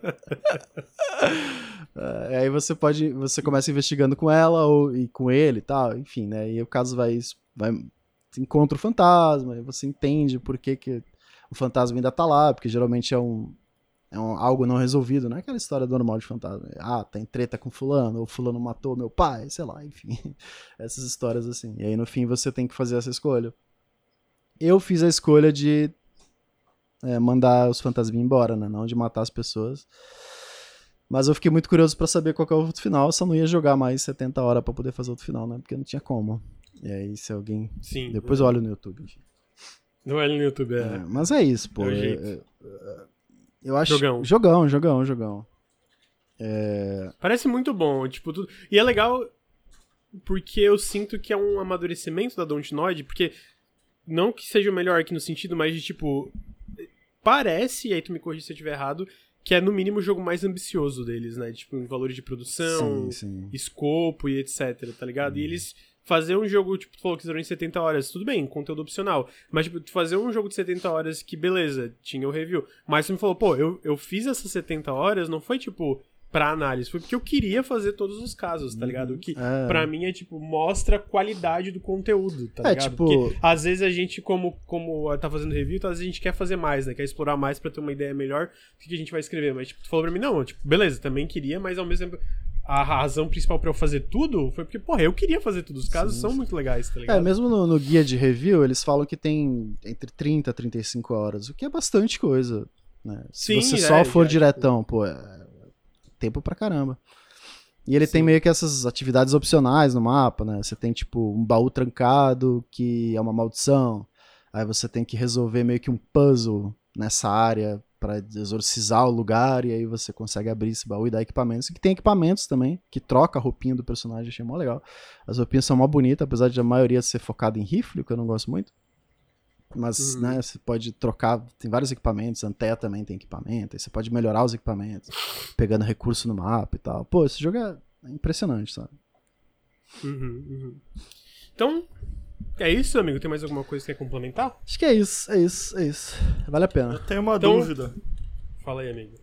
Por que, que você tá segurando o microfone igual o Faustão, o Ah, eu Bruno? tirei o, o braço que tava me incomodando e aí agora eu tenho que segurar. Ah, entendi. É. Pô, o GOT agora. Pô, pelo menos pra mim, um dos candidatos do jogo do Caraca, ano. mano, estamos em fevereiro, Helldivers Lucas. 2. Calma. Pô, mas o Ricardo concorda comigo. É, ma- amigo, é muito bom esse jogo, é muito bom. E aí, esse eu. Tanto esse como Esquadrão Suicida, a gente vai falar nós dois, Ricardo e tu também, obviamente, Bruno pode falar o que quiser. É, que a gente. É, o Esquadrão Suicida ele zerou e eu zerei, e o Helldivers a gente jogou bastante também. Ricardo, antes de eu- a gente entrar no Helldivers, eu queria dizer que eu acabei de ver no Twitter que os Eu autômatos vi, eu vi, eu vi, eu vi. mandaram Deu uma merda. ofensiva e eu quero entrar no jogo pra ver Deu o que, é isso. irmão. Esse final de Ah, semana não, a democracia vai ser salva. Vai, a menina tá sabe. aqui, vamos sair, vamos fazer o caralho. Eu vou salvar a democracia. Porra, a democracia Deus. precisa de mim. Porra. Já tô Mas no é hype. real- Já saiu? Será o updatezinho? É, eu acho que já, acho que já é tipo Boa. automático, assim. Mas é. Helldivers 2 é esse novo jogo da Arrowhead. A Arrowhead Studios fez o primeiro Helldivers, fez Magica lá atrás, pra quem não lembra. Gauntlet, que também é maneiro. Gauntlet, nossa, é verdade. Eu gosto de Gauntlet. é, Eu não lembrava desse jogo, mas é, É. verdade. É, eles estão, pô, eles estão um tempão fazendo esse jogo. Eles- eu acho que o CEO falou que faz sete anos que eles estão. É mesmo? Eu não sabia. É, depois, assim, desde a concepção do projeto, etc. é, foi um tempão aí, né? Ah, o que faz sentido, né? Se tu pega um, um AAA, um jogo grande pra tu fazer hoje, é a média 5 anos aí, né? É. Então, então, normal. É, É e, cara, muita coisa, re- né? Cinco anos é muita coisa. é, muita coisa. E assim, ah, eu tô com 20 e poucas horas, o Ricardo tá quase 40. É, pô, é um jogo co-op absolutamente fenomenal. É muito bom mesmo. Me pegou de surpresa, eu tava. Antes do lançamento, a gente comentou aqui. Eu tava, pô, como é que vai ser essa mudança de Sim, perspectiva, a, né? a que gente vão- tava assim, eu também é, tava. a gente tava de tipo. Eu, eu, é, eu não, não achava que ia ser ruim de forma alguma, mas tipo, será que ia perder a essência do primeiro jogo? E, pô, eles não Como só a gente pegaram. tava errado, né? Como a gente tava errado, é. Eles não só pegaram. captaram a essência do primeiro, como, cara, eles evoluíram, evoluíram Helldivers em todos os sentidos, né? Então. Tá. É basicamente pra quem nunca jogou Helldivers, esse jogo tu pode jogar com um amigo em até, em até quatro pessoas. É, tem essas várias missões em diferentes planetas, são todas é, tipo aleatórias de certa forma. Tu dropa é, com, com, com- ou só é, ou com amigos ou no matchmaking. E mano, é matar inseto, nesse é, tem esses autômatos que são robô e ele é um jogo muito tático no sentido de tu tem que usar, é, tem friendly fire, é, friendly fire é uma das friendly fire é uma das coisas pô, essenciais, eu diria, do jogo, né?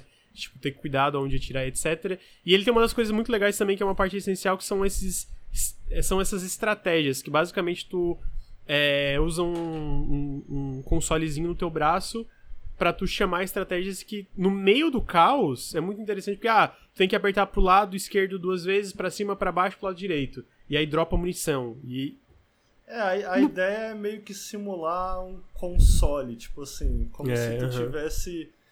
Na- na- quando tu puxa essas estratégias no jogo, o boneco até olha pro, pra mão dele e ele passa a andar, Uhum. você não pode mais correr, e ele começa a clicar na tela, é como, como se você estivesse apertando números num consolezinho pra chamar uma parada, e é legal porque em momentos de desespero, então tipo, ah, você tá sem bala, porque tem uma coisa interessante. Voltando rapidinho, só um pouquinho, tem uma coisa interessante que eu acho que é o ponto forte da Arrowhead, desde da concepção do estúdio e de tudo que ela fez, que é como ela consegue construir essas experiências cooperativas de maneiras interessantes. Esse, isso é algo que está em todos os jogos dela, assim, e era um dos pontos fortes do Helldivers. Justamente porque não era só você entrar no mapa e sair matando, mas você tinha que pensar em como vai matar o inimigo e não só pensar em como vai matar o inimigo, mas como, ser, como seria a melhor maneira de você explorar esse mapa e derrotar esses inimigos com os seus amigos. E aí, porra, como que ele faz você ter que pensar além de como você vai enfrentar seus inimigos, mas também pensar em como você vai cooperar com seus amigos. Tem algumas coisas que esse jogo faz que o 1 já fazia, que eles trazem de volta para cá, que são muito interessantes, que é o Friendly Fire, então tipo assim, cara, é possível você matar o teu amigo com um tiro, né? É, uhum, não uhum. só você matar o seu amigo, como dependendo das coisas que você taca no mapa, como torretas, morteiros, até um robozinho que te acompanha. Eu gosto muito de chamar o robozinho que me acompanha e eu tava jogando em live com o Henrique. Uh, eu tava tirando pra frente, veio um inimigo de trás, o robô virou para atirar. Eu virei correndo, no que eu virei correndo, ele tava atirando o inimigo e ele acertou minha cabeça. O robô que estava comigo acertou minha cabeça e eu morri. Então, tipo assim, você tem que ter essa percepção do campo de batalha de uma maneira geral. Noção de espaço, né? Tem que ter muita noção isso, de espaço nesse jogo. Isso. E tipo, pô, beleza, tu vai tacar uma turreta. Ah, vamos dizer, na tua frente, porque tá vindo inimigos à tua frente. Mas tem que ter a noção de que se tiver inimigo atrás, ela pode virar, atirar, e se tu estiver no caminho, ela vai te matar. Entendeu? Então são. são é, é, é, é a gente falou lá atrás do, no Gol, Gol Macabal de micro decisões, né? E esse jogo é isso o tempo todo também. São micro decisões tanto é, é para tu sobreviver, para tu ajudar os seus amigos a sobreviver e para tu completar a missão. Que tem muitas missões diferentes que exigem coisas diferentes de ti, né? É, então, o, que eu, o que eu acho interessante é que tipo, apesar dele ter essas, ele é punitivo né? Você vê, eu virei, tomei um tiro, morri. Tem sempre uma maneira de dar a volta ao redor disso. Então, uhum. especialmente com amigos, quando você pode se manter comunicando com eles. Então, tipo assim, é, esse caso do robô dar um tiro na minha cabeça. Se eu tivesse agachado, não teria pego.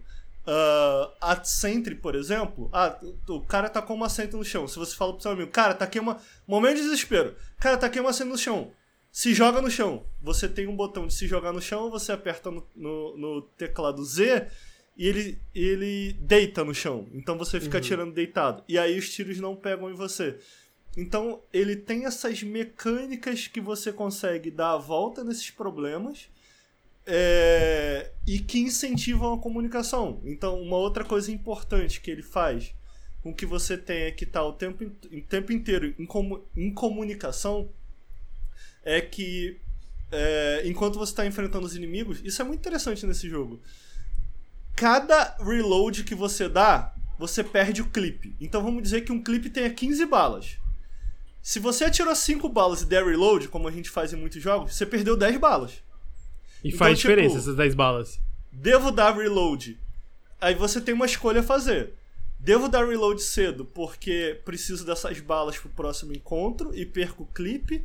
Ou vou com o clipe até o final e, e vou no reload. E aí, se você escolher fazer o reload, o reload é um pouco mais lento nesse jogo. E o boneco sempre fala: Estou recarregando. E aí, qual é a ideia? O teu amigo entra para descobrir enquanto você está recarregando.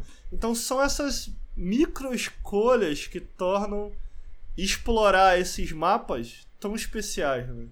E eu queria trazer para os mapas, porque eu acho que eles são muito interessantes também, tanto visualmente como mecanicamente, né? A gente tava falando que, tipo, eu sinto que essa, essa parte, tipo, a, a mudança de perspectiva fez um bem tremendo ao jogo, né? Porque, basicamente, para é, além de dessas partes mecânicas que a gente comentou, o jogo tem a Guerra Galáctica, né? Então, como é que funciona a Guerra Galáctica? É todos os jogadores do jogo, tipo, das duas plataformas, que é, é cross-plataforma, né? É, eles lutam pelo mesmo objetivo. Então, o jogo tem essa... É, de tempo em tempo, tu tem essas ordens e tem essa, é, esses objetivos constantes que é tipo... Ah, agora tu tem que, basicamente, reconquistar esse setor tem esses planetas que estão sendo atacados pelos insetos, né? O Helldivers, come... o Helldiver... o Helldivers 2 começa basicamente com um... primeiro uma facção que o... a, Super Terra não conhece, né? Que são desses autômatos, que são os robôs.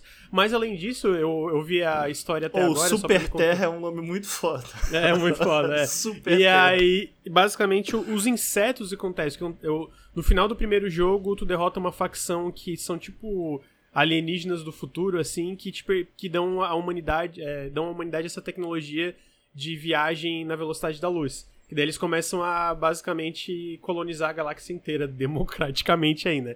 Só que para eles fazer essas viagens, eles usam é, uma coisa que é da, do organismo dos insetos. Então eles criam essas fazendas para criar esses insetos que são os terminídeos, né? Que são quem basicamente esses insetos gigantes que estão nos trailers. E aí um ponto da, que, tá, que isso está acontecendo, tem essas fazendas gigantes de terminídeos, eles fogem da contenção e começa uma nova guerra, né? Porque de um lado estão os terminídeos que fugiram da contenção, que estão invadindo, é, expandindo pela galáxia, e do outro lado estão tá os autômatos, que é onde a gente está no Helldivers 2. E aí a... por que, que você sabe disso tudo? Porque eu tenho um, um, vídeo de dois minutos que mostra, tipo, ah, é, é, The Story So Far. Mas para contextualizar a Guerra Galáctica é isso, né? Então eu tu tá enfrentando tiro, eles. É, tu tá enfrentando eles e aí tu tem esses micro-objetivos. Isso é muito interessante porque, ah, agora tu tem esses dois planetas. Quando todos os jogadores, tipo, ah, uma missão tua, tu faz, tipo, tu recupera 0.003% do planeta. Só que como tem milhares de jogadores, tipo, no mesmo objetivo, isso, pô, em uma semana tu recupera um planeta, dependendo, tá ligado? E é, os planetas eu, em si acho... são muito diferentes, porque é só para complementar. É muito legal porque, por exemplo, tem um planeta que o Ricardo jogamos ontem ou anteontem, que era um deserto que, tipo assim, tinha é, é, a, a, visibilidade, tinha essa coisa de areia o tempo todo que atrapalhava a visibilidade, e como era um deserto, ele é, deixava o, e tinha esse calor extremo, a tua estamina era cortada pela metade, então tu podia correr menos, podia fazer tudo envolvendo estamina menos. E aí do outro lado dos autômatos tinha um planeta que era tipo uma selva. E mano, e aí nesse não tinha necessariamente muitos efeitos especiais, tipo, tinha pântano que o teu personagem anda mais lento e tal, mas não tinha uma parede de estamina. Só que a visibilidade, por ser uma floresta, é automaticamente menor. Então, tipo assim, às vezes tu tava andando, do nada começava a vir um monte de tiro no meio das árvores. E tu não conseguia ver de onde estavam vindo os tiros, só os tiros passando pelo mato. Mano, muito foda. Isso é muito foda, tá ligado? Tipo, de como a experiência muda, às vezes só pela. Não por alguma condição específica da, de, de gameplay que eles aplicam, mas, tipo, por questão de visibilidade tá ligado? Por, por, por, por, esse tipo de coisa. Isso é muito legal também, porque, mano, às vezes é o mesmo objetivo, é a mesma facção, mas a forma que tu joga acaba sendo completamente diferente simplesmente porque tem um monte de árvore no caminho. Isso é mano, muito legal. Tu sabe que eu acho que não é só isso. Eu acho que tem algumas outras coisas que tornam a parada. É, é, porque ontem tava me perguntando no Twitter: Ah, tem só dois tipos de inimigo? Eu falei: Sim. No entanto, é, o que faz a dinâmica ser tão diferente, primeiro em relação à parada dos planetas, que eu acho interessante em conjunto com esse lance da, dos objetivos comunitários, né? Digamos assim, tipo, ah, uhum. você tem que você tem que liberar um planeta. Então tem os objetivos, tipo, ah, a gente está liberando tal planeta. E aí, como comunidade, vocês têm que liberar esse planeta. E o que, que é interessante? O jogo tem. A gente está basicamente na primeira semana do jogo. Então uhum. o Lucas comentou desse planeta de, de areia. O interessante é que nos primeiros 3, 4 dias esse planeta não estava disponível. Sim, Você não tinha como jogar nesse planeta. Quando a comunidade liberou o objetivo comunitário do primeiro planeta, habilitaram mais dois. E tipo assim, tem, tem uma cacetada de planeta é, é, ali na. Ali. Você consegue ver na exploração da galáxia. Galáxia? do sistema. Sistema? Ah, foda-se. Você tem vários planetas ali que você pode, mas a maioria tá fechado e o, o governo fala: ah, a gente tem que trazer democracia para esses planetas. Aí conforme você vai, em, como comunidade, habilitando esses planetas, novos planetas vão sendo disponíveis. E aí o que é interessante sobre esses novos planetas?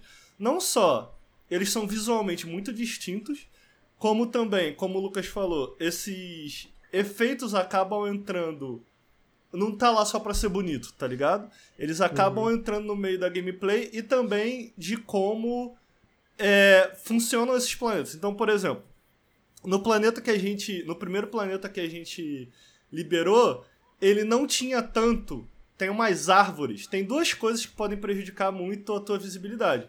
Tem um inimigo que voa, assim, ele fica criando fumaça por onde tu passa. E tem uma árvore que tu consegue ah, ver e ela cria fumaça durante todo o mapa. Mas esses dois, essas duas coisas, na verdade, o um inimigo que voa nem aparecia. A árvore mal aparecia no primeiro planeta. Já no segundo planeta, nesse que habilitou, aparecia mais. Não só aparecia mais, como os inimigos elites do, do, desse segundo planeta não tinham no primeiro planeta, que eram inimigos. É, é, que eram inimigos de veneno.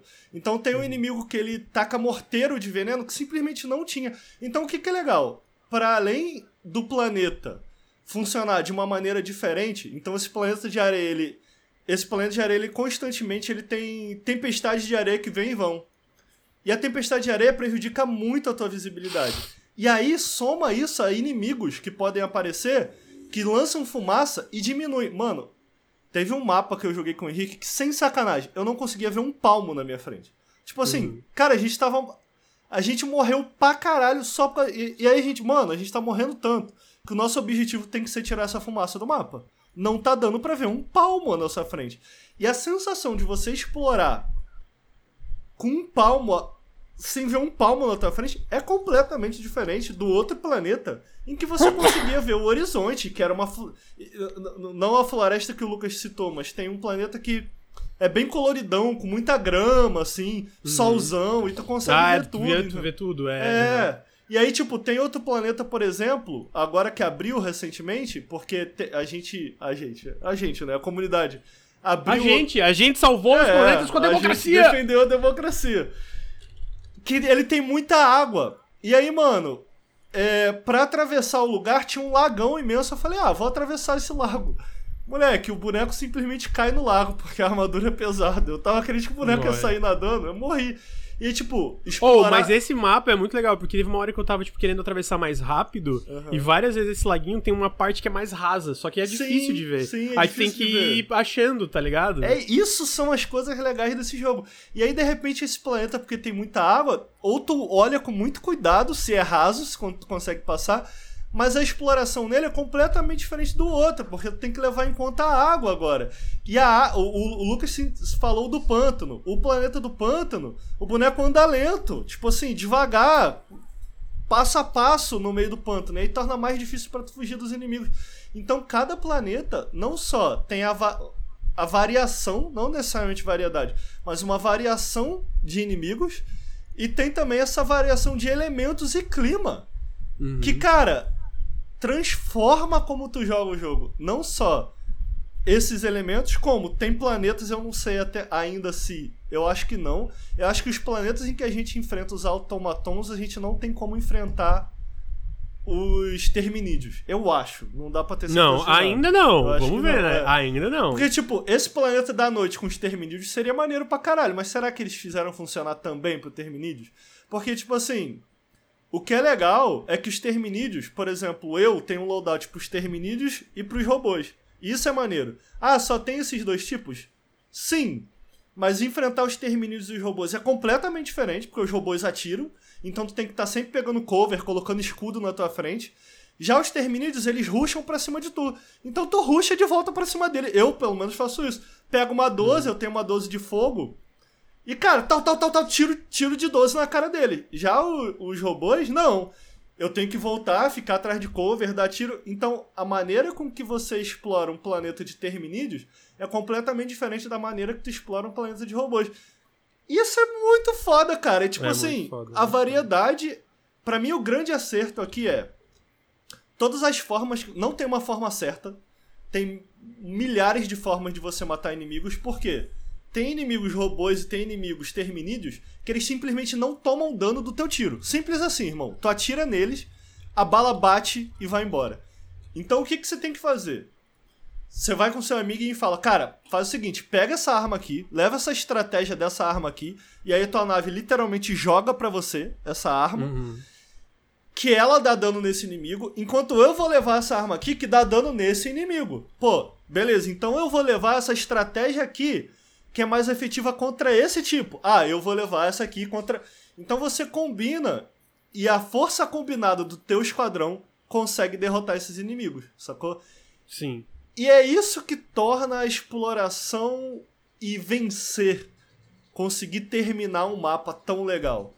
A maneira com que você tem que interagir não só com o cenário, com o tipo de inimigo, mas com o teu colega tá ligado? E Sim. a forma como eles adicionaram variedade de estratégia para você enfrentar os inimigos, variedade de tipos de inimigos, variedade de tipos de planetas. Pô, a gente começou, o Lucas começou falando que GOT. Mano, eu acho que é material pra GOT aqui, sinceramente. Porque a forma como eles é, conseguiram, dentro uh, dessa experiência que eles se propõem, adicionar variedade, e não só variedade, como através dessas várias formas em que você pode é, engajar com o jogo.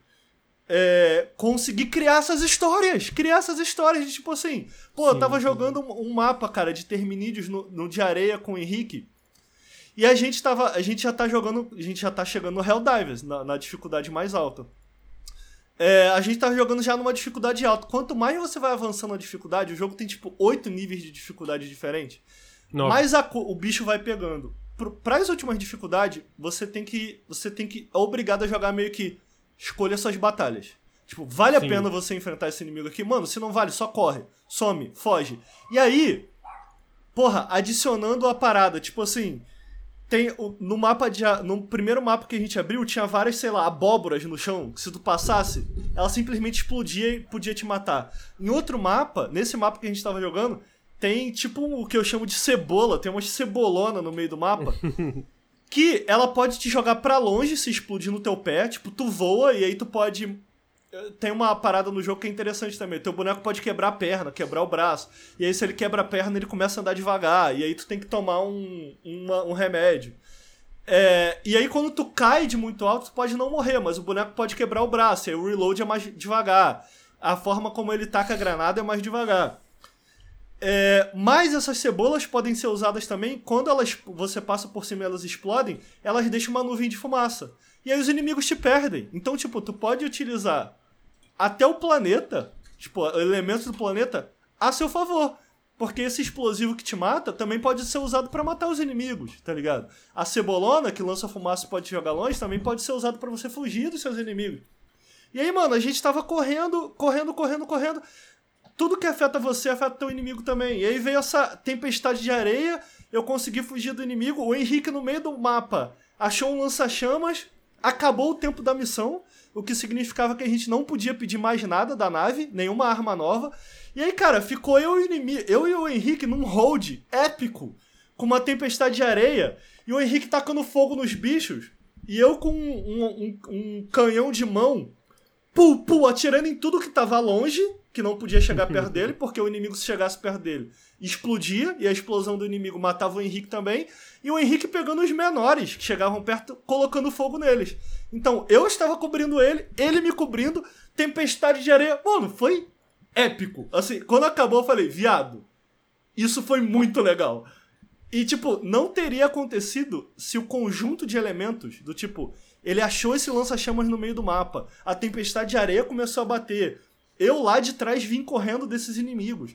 A junção de coisas que poderiam nem ter acontecido, de repente todas elas acontecem ao mesmo tempo e criam esse momento que é de fuder, que é tipo assim, mano, isso foi cinematográfico. E sem sacanagem, isso acontece toda a missão. É incrível, Sim, é, incrível é, é, é, incrível. Ah, teve cara. uma que eu e o Ricardo fizemos numa dificuldade antepenúltima, eu acho que era tipo assim, não sei se foi antepenúltima ou a penúltima, que era Pô, a gente tava em dois. A gente falou, vamos tentar, vamos. E aí a gente foi tipo assim, mano, stealth. Teve uma hora que Putz, tinha do lado direito. Do lado direito tinha um ninho de inseto, Lembrei, do lado esquerdo sim. tinha um ninho de inseto.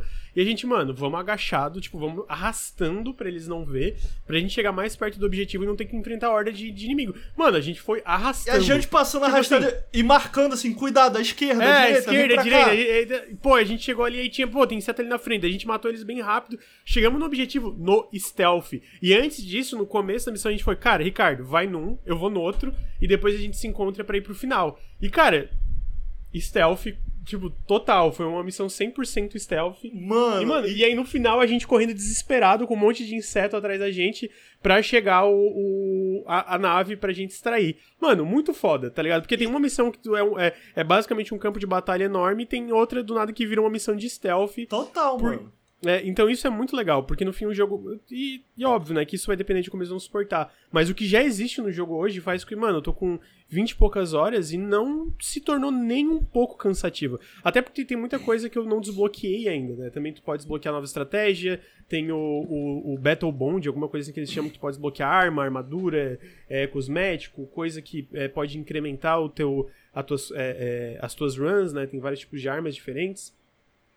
Então toda a estrutura que eles montaram, pô, é fantástica, tá ligado? é fantástica, foda, assim, é muito, foda, muito, muito, A foda. quantidade de histórias que eu tenho para contar. Pô, e olha só, deixa eu só guardar. Ele, é, saiu essa agora que os é, os inimigos estão invadindo em planetas habitados, e eu tô curioso para entrar pra ver, pô, será que tem alguma missão nova já?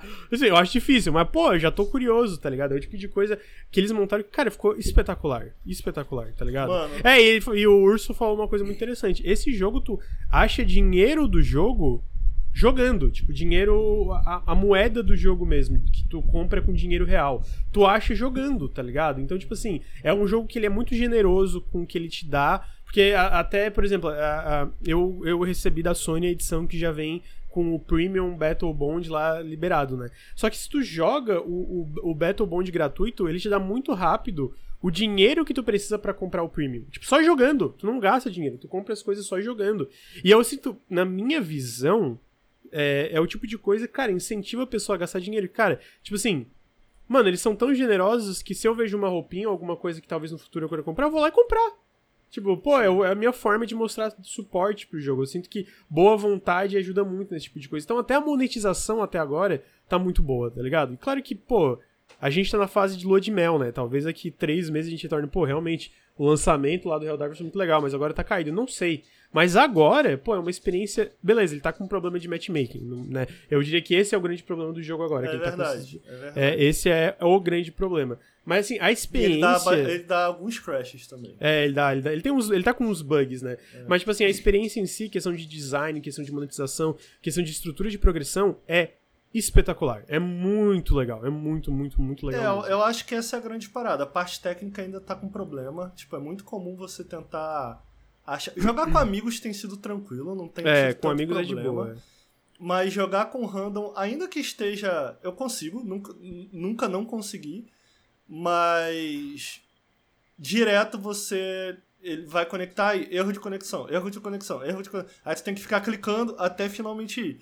O que tem a favor dele é que ainda tem muita gente jogando nesse início. Então, tipo assim, em 5 segundos você acha uma partida. Literalmente. Tipo, tu aperta partida rápida. Ele acha em 5 segundos. Só que muitas vezes dá erro. Eu acho que o outro problema, eu tô jogando no PC, acho que o Lucas também, ninguém aqui tá jogando no PlayStation. Ele é, tá dando mais crash do que eu gostaria. Uh, o Luiz, que tá jogando num PC um pouco mais humilde, falou que tá dando muito crash, do tipo assim, já teve umas quatro missões. Nunca aconteceu comigo, pessoalmente. É, mas ele falou que já teve umas quatro missões que o jogo deu uma gargalada e simplesmente fechou. Uhum. Então eu acho que os problemas técnicos no momento são os maiores problemas dele. O lance. É, no final de semana eu parei de jogar com o Henrique porque a gente estava terminando a missão e não tava ganhando XP, não tava ganhando nada. É, então, tipo, ele tá com esses problemas. Cara, o lance que me fez continuar jogando independente desse problema é porque o jogo é bom pra caralho, mano. O jogo é bom pra caralho. Eu tô tipo, velho, eu só quero jogar. Me deixa jogar, tá ligado? Então tem isso, eu acho que tem esses problemas. Agora, cara, tirando isso, a forma como as mecânicas funcionam, a forma como. É, o, o Lucas falou de. que não está cansando e tal. Eu acho que depois que você consegue desbloquear tudo, uh, como a progressão para, ele te, uh, existe um incentivo menor a continuar jogando. Sim, eu, por exemplo, eu tô numa fase do jogo agora no momento no início eu tava tipo, vou grindar para desbloquear as coisas. Porque tem muita arma para desbloquear e muda completamente como você joga. Agora que eu tô no nível 30, no nível 20 é, é o último nível que você precisa para desbloquear tudo. É lógico que você tem que ter dinheiro também. Então eu não desbloqueei tudo, eu já posso comprar tudo. Uh, como eu já tô no nível 30, eu desbloqueei meio que tudo que eu queria. Uhum. Uh, agora eu tô numa fase meio, cara, eu tô querendo jogar com amigo, não necessariamente com random para desbloquear coisas porque eu tô satisfeito. Porque jogar com random é legal, mas aí você não tem a comunicação, tá ligado? Jogar uhum. com um amigo Não só você consegue Mas- desbloquear as coisas mais rápido, como é muito mais divertido. É muito mais Eu queria divertido. adicionar que a comunidade desse jogo tá muito legal. Eu, eu sinto que ajuda que ele é um jogo só co-op, que é uma coisa que eu sinto que alguns jogos, não todos, tá? Mas alguns jogos só co-op tem essa comunidade mais. Menos tóxica, eu diria. Sim. Ah, e, pô, jogando várias vezes com random, a galera é super suave, tá ligado? Se Sim, comunica sim, às vezes. Não tem ninguém que fala, nossa, filha da puta, tu morreu. Tipo, que Ah, isso sabe que é tem, comum em jogo isso tem. É, tem. Isso meu- tem. A minha experiência até agora não tive ninguém. Isso tem, no ah, isso caso tem, sou tu, eu. né? É, sou eu ia eu. falar, tu. Pô, Porra! eu queria dizer que esse final de semana a gente Eu falo, um desgraça! Me um matou cara de novo! entrou- teve um cara que entrou várias vezes pra jogar com a gente que o Ricardo não sabia quem era. E o Ricardo, caralho, quem é esse cara que não para de entrar? Ele tá nível baixo, tá fazendo merda. Pô, o cara saiu assim, saiu do, do, do, do jogo assim. Pô, curto muito o podcast de vocês, vocês, valeu pela jogatina. Aí o Ricardo, pô, me senti mal mal agora, mano, eu sou muito otário. Ô, tava Então- xingando o maluco pra caralho. Esse filho da puta, não tá babaca, vindo pra cá, tá indo pra lá. Aí o Henrique, não, pô, deixa o moleque. Ele, porra, eu vou, eu vou quicar esse maluco. Aí o, aí o, o Henrique, não, cara, deixa o maluco aí, não sei o que. Aí o maluco no final, pô, amo muito vocês, foi uma honra jogar, jogar com vocês e tal. Eu, O Ricardo é ah, muito pô, arrombado. valeu. Mas assim, Pô, eu queria apontar que o Ricardo não é muito. O Ricardo é muito covarde em Helldivers. Tudo ele. Ah, não, a gente vai morrer, não vamos fazer os objetivos opcional. Então eu queria dar esse exposed também, que eu esperava um pouco mais de coragem do meu amigo Mano, democrático. Não é, velho. Tipo assim, o, o Lucas, ele quer explorar o mapa inteiro, fazer tudo. Eu quero terminar. Tipo assim, eu quero sair vivo. Eu quero terminar o mapa e sair vivo. Mas dá pra fazer tipo os dois. assim, é muito se não fácil ser pro- covarde, se não ser covarde, Tá dá pra bom, fazer eu vou dar, dois. eu vou dar o exposed ao contrário aqui. Hum, hum. Igual o seu beat. O que que, que que acontece? O, o, o, o. Eu e o Henrique já batemos nível 20. Tá? Eu e o Henrique já batemos nível 20. Aí, eu e o Henrique, a gente tem as armas mais pica. O que que isso significa? Quando vem os bichos fortão, a gente vai lá e a gente mata o bicho, porque a gente tem as armas pica. O Lucas, ele fica olhando e fala: Legal, mataram, Ah, teu parabéns. cu. Aí é muito fácil Ah. pra ele. Eu tô vendo lá, pô, mano, eu tô sem as minhas armas de matar bicho forte. A gente não pode enfrentar. O pro Eu Lucas é sempre- matando no robô, nos o robôs, eu Lucas, matando ele tá sempre de todos férias. os robôs Ele tá de férias. Ele tá de Eu férias matando porque se o bicho todos vem. os robôs foda. O Ricardo, Sou eu a e o gente olha, Henrique que a gente olha, o Henrique tá virar. brincando, Ah, o Henrique tá porra. brincando de turreta e o Ricardo tá fugindo. Eu fico, caralho, mano. Pô, eu tô jogando sozinho isso aqui? Mas, ó, muito Ah, bom, tá? Pô, jogão, jogão bom. demais. E, pô, acho que é isso, né? Tem uma coisa, Ricardo, pra complementar? Pô, God. God, tá aí, bom um, demais. do- um dos material de jogo do ano até agora. É, e pra encerrar o podcast, a gente vai pra um jogo não tão bom. Tem Pô, seus méritos, merda, mas não. Depois de falar do jogo maneiro. É, a gente vai pro Esquadrão Suicida, né? Que é. Eu e o Ricardo zeramos. Queria. Pô, Nós Ricardo. zeramos juntos, porque não você, ge- você é, é, é- é simplesmente impossível jogar com o Lucas. Pô, eu joguei um monte de Helldive, joguei, joguei Esquadrão Suicida contigo. Ah, mas continua aí. Mas tu tinha zerado quando eu- fui zerado. Tu já tinha finalizado É verdade. o jogo. Não, eu, eu, eu, eu, eu engajei na história, sabia? Do Esquadrão. Pô, a história do jogo é legal. É, É legal. Ó, o que que eu acho do- desse jogo é o seguinte, né? Tipo, eu sinto que se tu vem do- da franquia Arkham, da, da Rocksteady, é, é muito difícil não ficar decepcionado. E eu sinto que, fundamentalmente, ele tem coisas boas, assim, os fundamentos dele, né? Então, tipo, eu sinto que tem coisas legais no combate, es- especificamente na parte de movimentação, de como tu se movimenta e se posiciona pelo cenário. É, eu, eu acho que ele é um jogo muito bonito. Eu vi umas comparações muito Bonito, escrotas na internet. Ele, ele é muito Eu bem acho, feito, bem muito bonito. bem feito. E a cidade É- tem alma, tá? A cidade não é. Não é pelo menos pra mim, eu não acho que é aquela cidade de videogame do tipo. Apesar do jogo ser isso em relação aos inimigos, ah, só fica matando inimigozinho. Não, cara, a cidade é maneira, mano. A cidade é bem construída, tá ligado? Sim, é, eles não aproveitam, eles não se aproveitam disso, não mas se ela é bem aproveitam. construída. É, e então, tipo assim, eu sinto que a narrativa, cara, a galera, pô, pegou os X, pô, eu achei muito legal a história, é, eu me diverti muito com ela. Pô, é, é, a dinâmica dos quatro é muito legal. O tubarão é muito É engraçado. É engraçado. O jogo é é muito genu- engraçado. O jogo é genuinamente engraçado. Só que, tipo assim, eu sinto que, pô, beleza, tem essa é, é, é, mecânicas, a parte do gameplay, coisas legais. Eu sinto que ele é um jogo gostoso de jogar. Eu sinto que ele é muito bonito. Eu sinto que a história é legal. Polido. Só que é estru... polido, bem polido. E eu sinto que, pô, pelos vídeos eu achava que não, mas os quatro personagens são bem diferentes de jogar entre si. é, mesmo sendo um shooter, eles são. É, é, tem diferenças bem grandes entre si. Só que daí o problema é o quê? Eu sinto que tudo isso é colocado numa estrutura que, pô, cara, o jogo é igual do começo ao fim. Tipo assim, é basicamente missões de matar inimigos. Às vezes é matar inimigos defendendo uma van, às vezes é matar inimigos dentro de um. Os mesmos Ah, inimigos, hein? Os mesmos inimigos. Os mesmos é, inimigos. é, matar inimigos, sei lá, tu só pode bater neles no ponto fraco. Às vezes é matar inimigos que estão atacando alguma coisa. E é isso, tá ligado? O que, pô, sinceramente torna a experiência como um todo medíocre. Assim, Eu tenho uma frase Momentos forte. legais, mas ele é um jogo. Me... Fala aí. Esquadrão Suicida é a morte do level design. Não tem, não, ele desconhece Não essa palavra. Não E tem. Mission, eu, eu, eu diria que pra além de level design, ele também não tem design de missões muito, né, amigo? Não É, tipo, tem, mano. Não tem. E- e- tipo assim. E eu Tem a cidade. É meio MMO nesse sentido, né? Tem a cidade aham. e explore e mate inimigos. Aí os inimigos ficam dando respawn. E as missões é tipo, mate inimigo, mate inimigo. É isso. A missão é mate inimigo, mate inimigo, mate inimigo, Sim. mate inimigo. Aí eventualmente vem boss. O que. Que é bizarro, cara, porque é completamente diferente a- em termos de qualidade de como eles contam essa história. Eu acho que tem problemas até na história, tá? É, e eu acho que. ela, é, ela é setada pra ser um jogo contínuo, né? Exato. Eu acho isso do tipo, o jogo meio que não tem um final. E eu também sinto, cara, que se fosse uma história. Pega só a história. E, co- e digamos que não seja um jogo. Pega só a história e faz um filme dessa história. Seria uma história legal, com exceção de como eles matam a Liga da Justiça. Porque, mano, no final do dia, o que eles fazem pra matar a Liga da Justiça? Adivinha? Eles atiram. Pô, mano, aí é, aí é de fuder. É. Aí é de fuder. Eu esperava que a história eles fizessem mais alguma coisa que é tipo, vamos combinar. Se o Superman decidir cismar com qualquer um daqueles, morreu. O lance é que o Superman ele não cisma com nenhum, né? Ele fica tentando atacar em área. Se o Super-Homem, ou na verdade, se qualquer um deles cismar com um, fala assim, viado, quer saber? Eu vou matar esse maluco aqui. Morreu, morreu, pô. Então, pô, o que eu esperava é que a história. Vamos, vou dar um exemplo aqui, maluco. O, o máximo que eu diria aqui que não é o Flash, né? Por causa daquele. Que eles narrativamente tem aquele negócio que joga o Flash longe.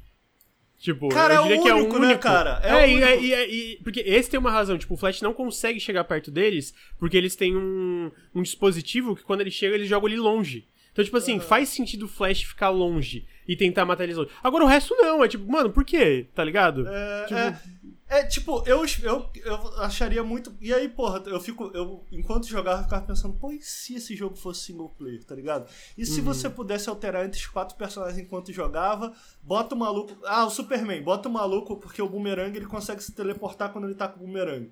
Pô, bota o maluco do boomerang pra tentar correr do, do, do super-homem. É, bota o atirador, que não erra um tiro na puta que pariu em cima de um prédio, bota o, outro, o tubarão pra. Se o Superman for atrás do atirador, ele, ele é forte, ele tenta conseguir segurar o super-homem. A Harlequina ela aparece atrás do super-homem, enfia a Kryptonita nele. Se fosse um jogo single player, uma luta, e eles tivessem um plano pra enfrentar. Olha co- como isso poderia ser legal, cara, tá ligado? Tipo, de você ir alterando e eles montassem um plano pra enfrentar o super-homem, que é muito parecido com. É, com o. Agora eu vou me. Eu esqueci qual que é o quadrinho do Batman que ele enfre- enfrenta o Super-Homem, chat? É o. Eu não sei. É o Dark Knight? Eu não lembro. Eles fizeram até uma. O Batman vs Superman é bem inspirado nesse quadrinho, eu esqueci. É, mas em que o, a gente tem o arqueiro, e o arqueiro ajuda o Batman, e aí, tipo, que é o que tem no. no- que é, é mais ou menos uma versão dessa que tem no filme do Batman vs Superman, mas no quadrinho é muito mais maneiro.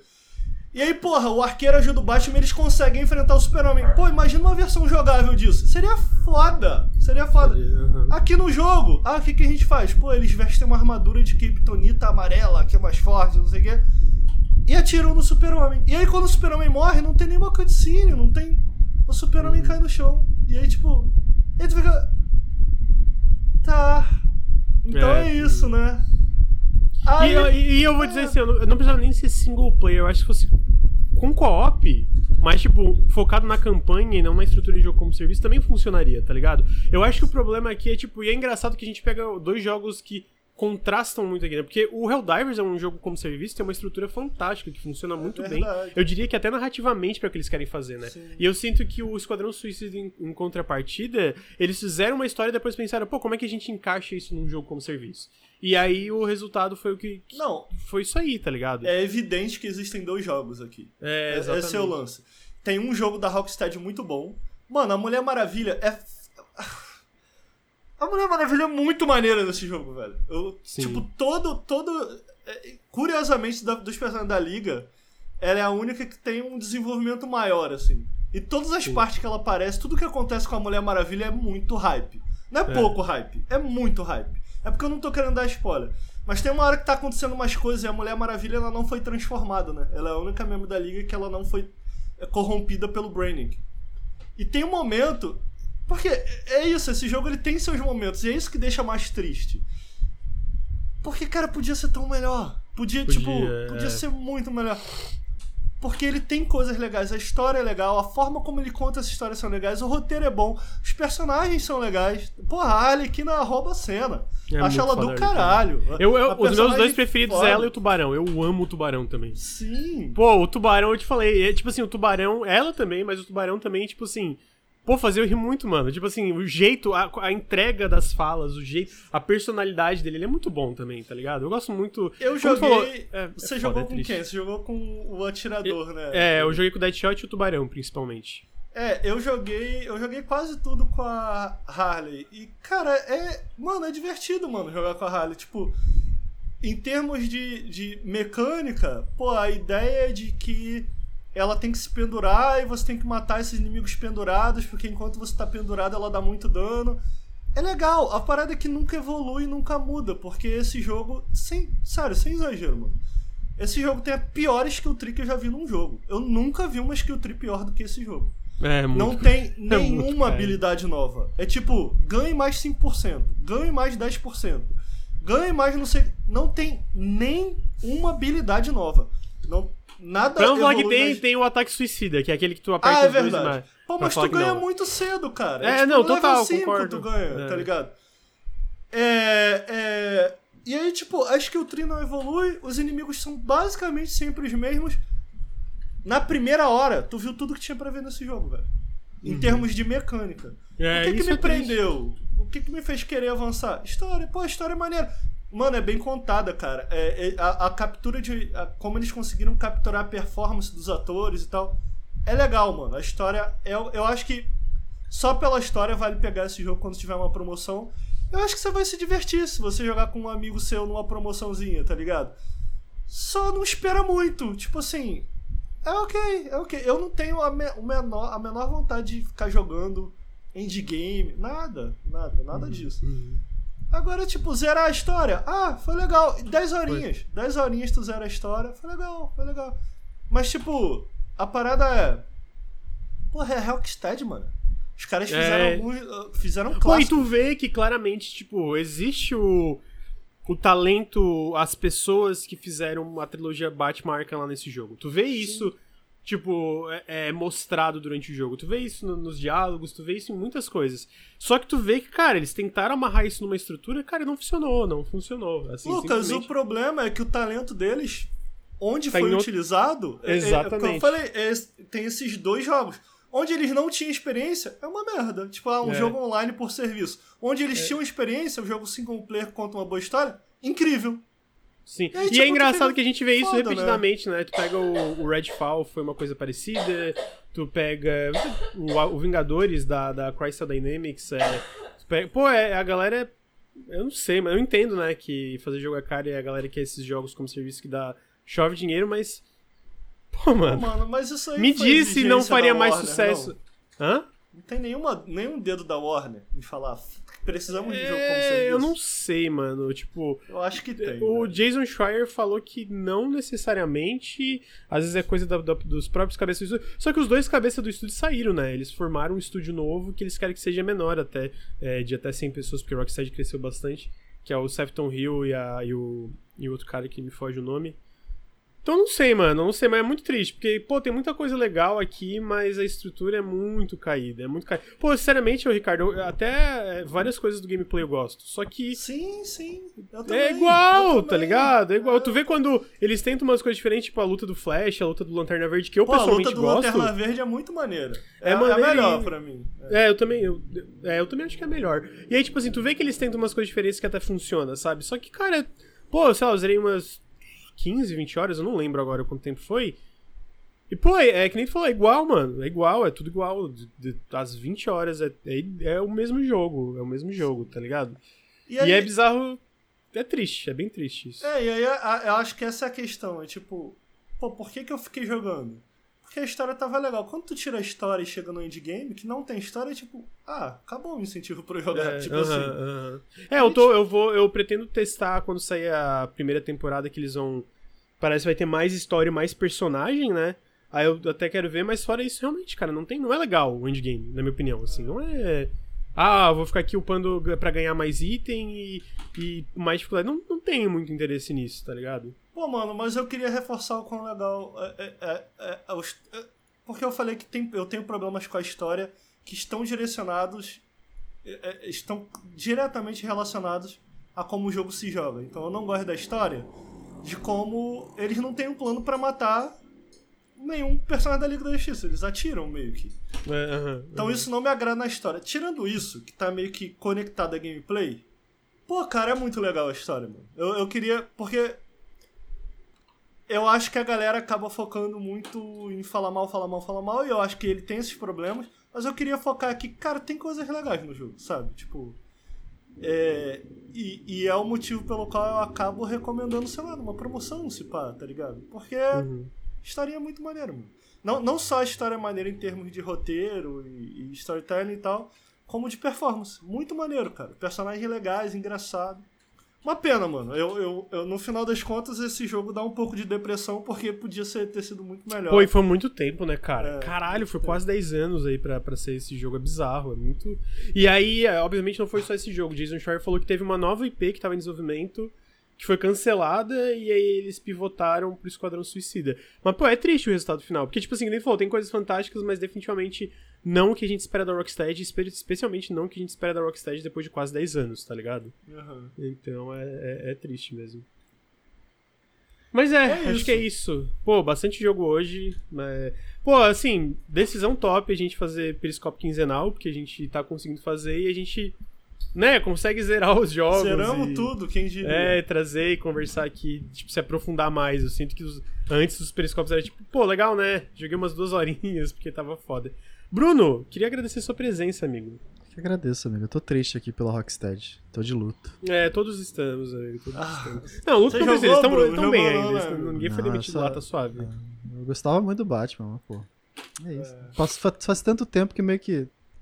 Rocksteady, quem Pô, é né? mesmo? É Rocksteady, mesmo, sei lá quem é é Rocksteady. É, pois é. Caraca. Foda. É. Ô, Lucas. Fala, amigo. Eu tá, postei no Twitter, imagina agora uma realidade. Será que a gente tá vivendo a, a Darkest Timeline? Em que daqui cinco anos a Rocksteady vai anunciar mais um jogo e é Esquadrão Suicida 2? Pô, não, acho que não. Eu acho que esse jogo não tá vendendo, amigo. Então. Será? É, pô, tu vê no Steam, ele tá tipo 3 mil e poucas análises. Eu não acho que vendeu muito nos consoles, mas talvez esteja enganado. Mas, tipo assim, eu definitivamente não acho que vendeu o bastante pra eles quererem continuar fora o que eles já têm planejado ali pro jogo, né? Vamos ver. Pô, É. o Batelli tá zoando a gente aí, mas a gente falou que não gostou, pô. A gente só tá. Exaltamos É, a história, coisas- que é legal. É, mas o Batelli ele gosta dos agentes, esse, que é, o- esse que é o ponto. É, ele, ele sim. sempre- É o, Especialmente é eu. dele. É zoar o. Especialmente eu. O Mas. toda vez que eu encontro ele em evento, ele me dá um olhar que eu já sei o que, que ele quer me falar. Não... Que que- Meu que Deus. Não, deixa pra lá isso aí. Mas continua aí. Ah, é? Então Deixa tá. pra lá. É. Ah, beleza, então, Ricardo, obrigado pela sua presença. amigo. Oba! Oba, oba, tamo aí. Queria agradecer a todo mundo aí que tá ouvindo, todo mundo que vai ouvir no feed no YouTube. Muito obrigado pra todo mundo que é, é, é, curte nosso conteúdo. Lembrando que vocês podem apoiar em apoia.se barra Nautilus.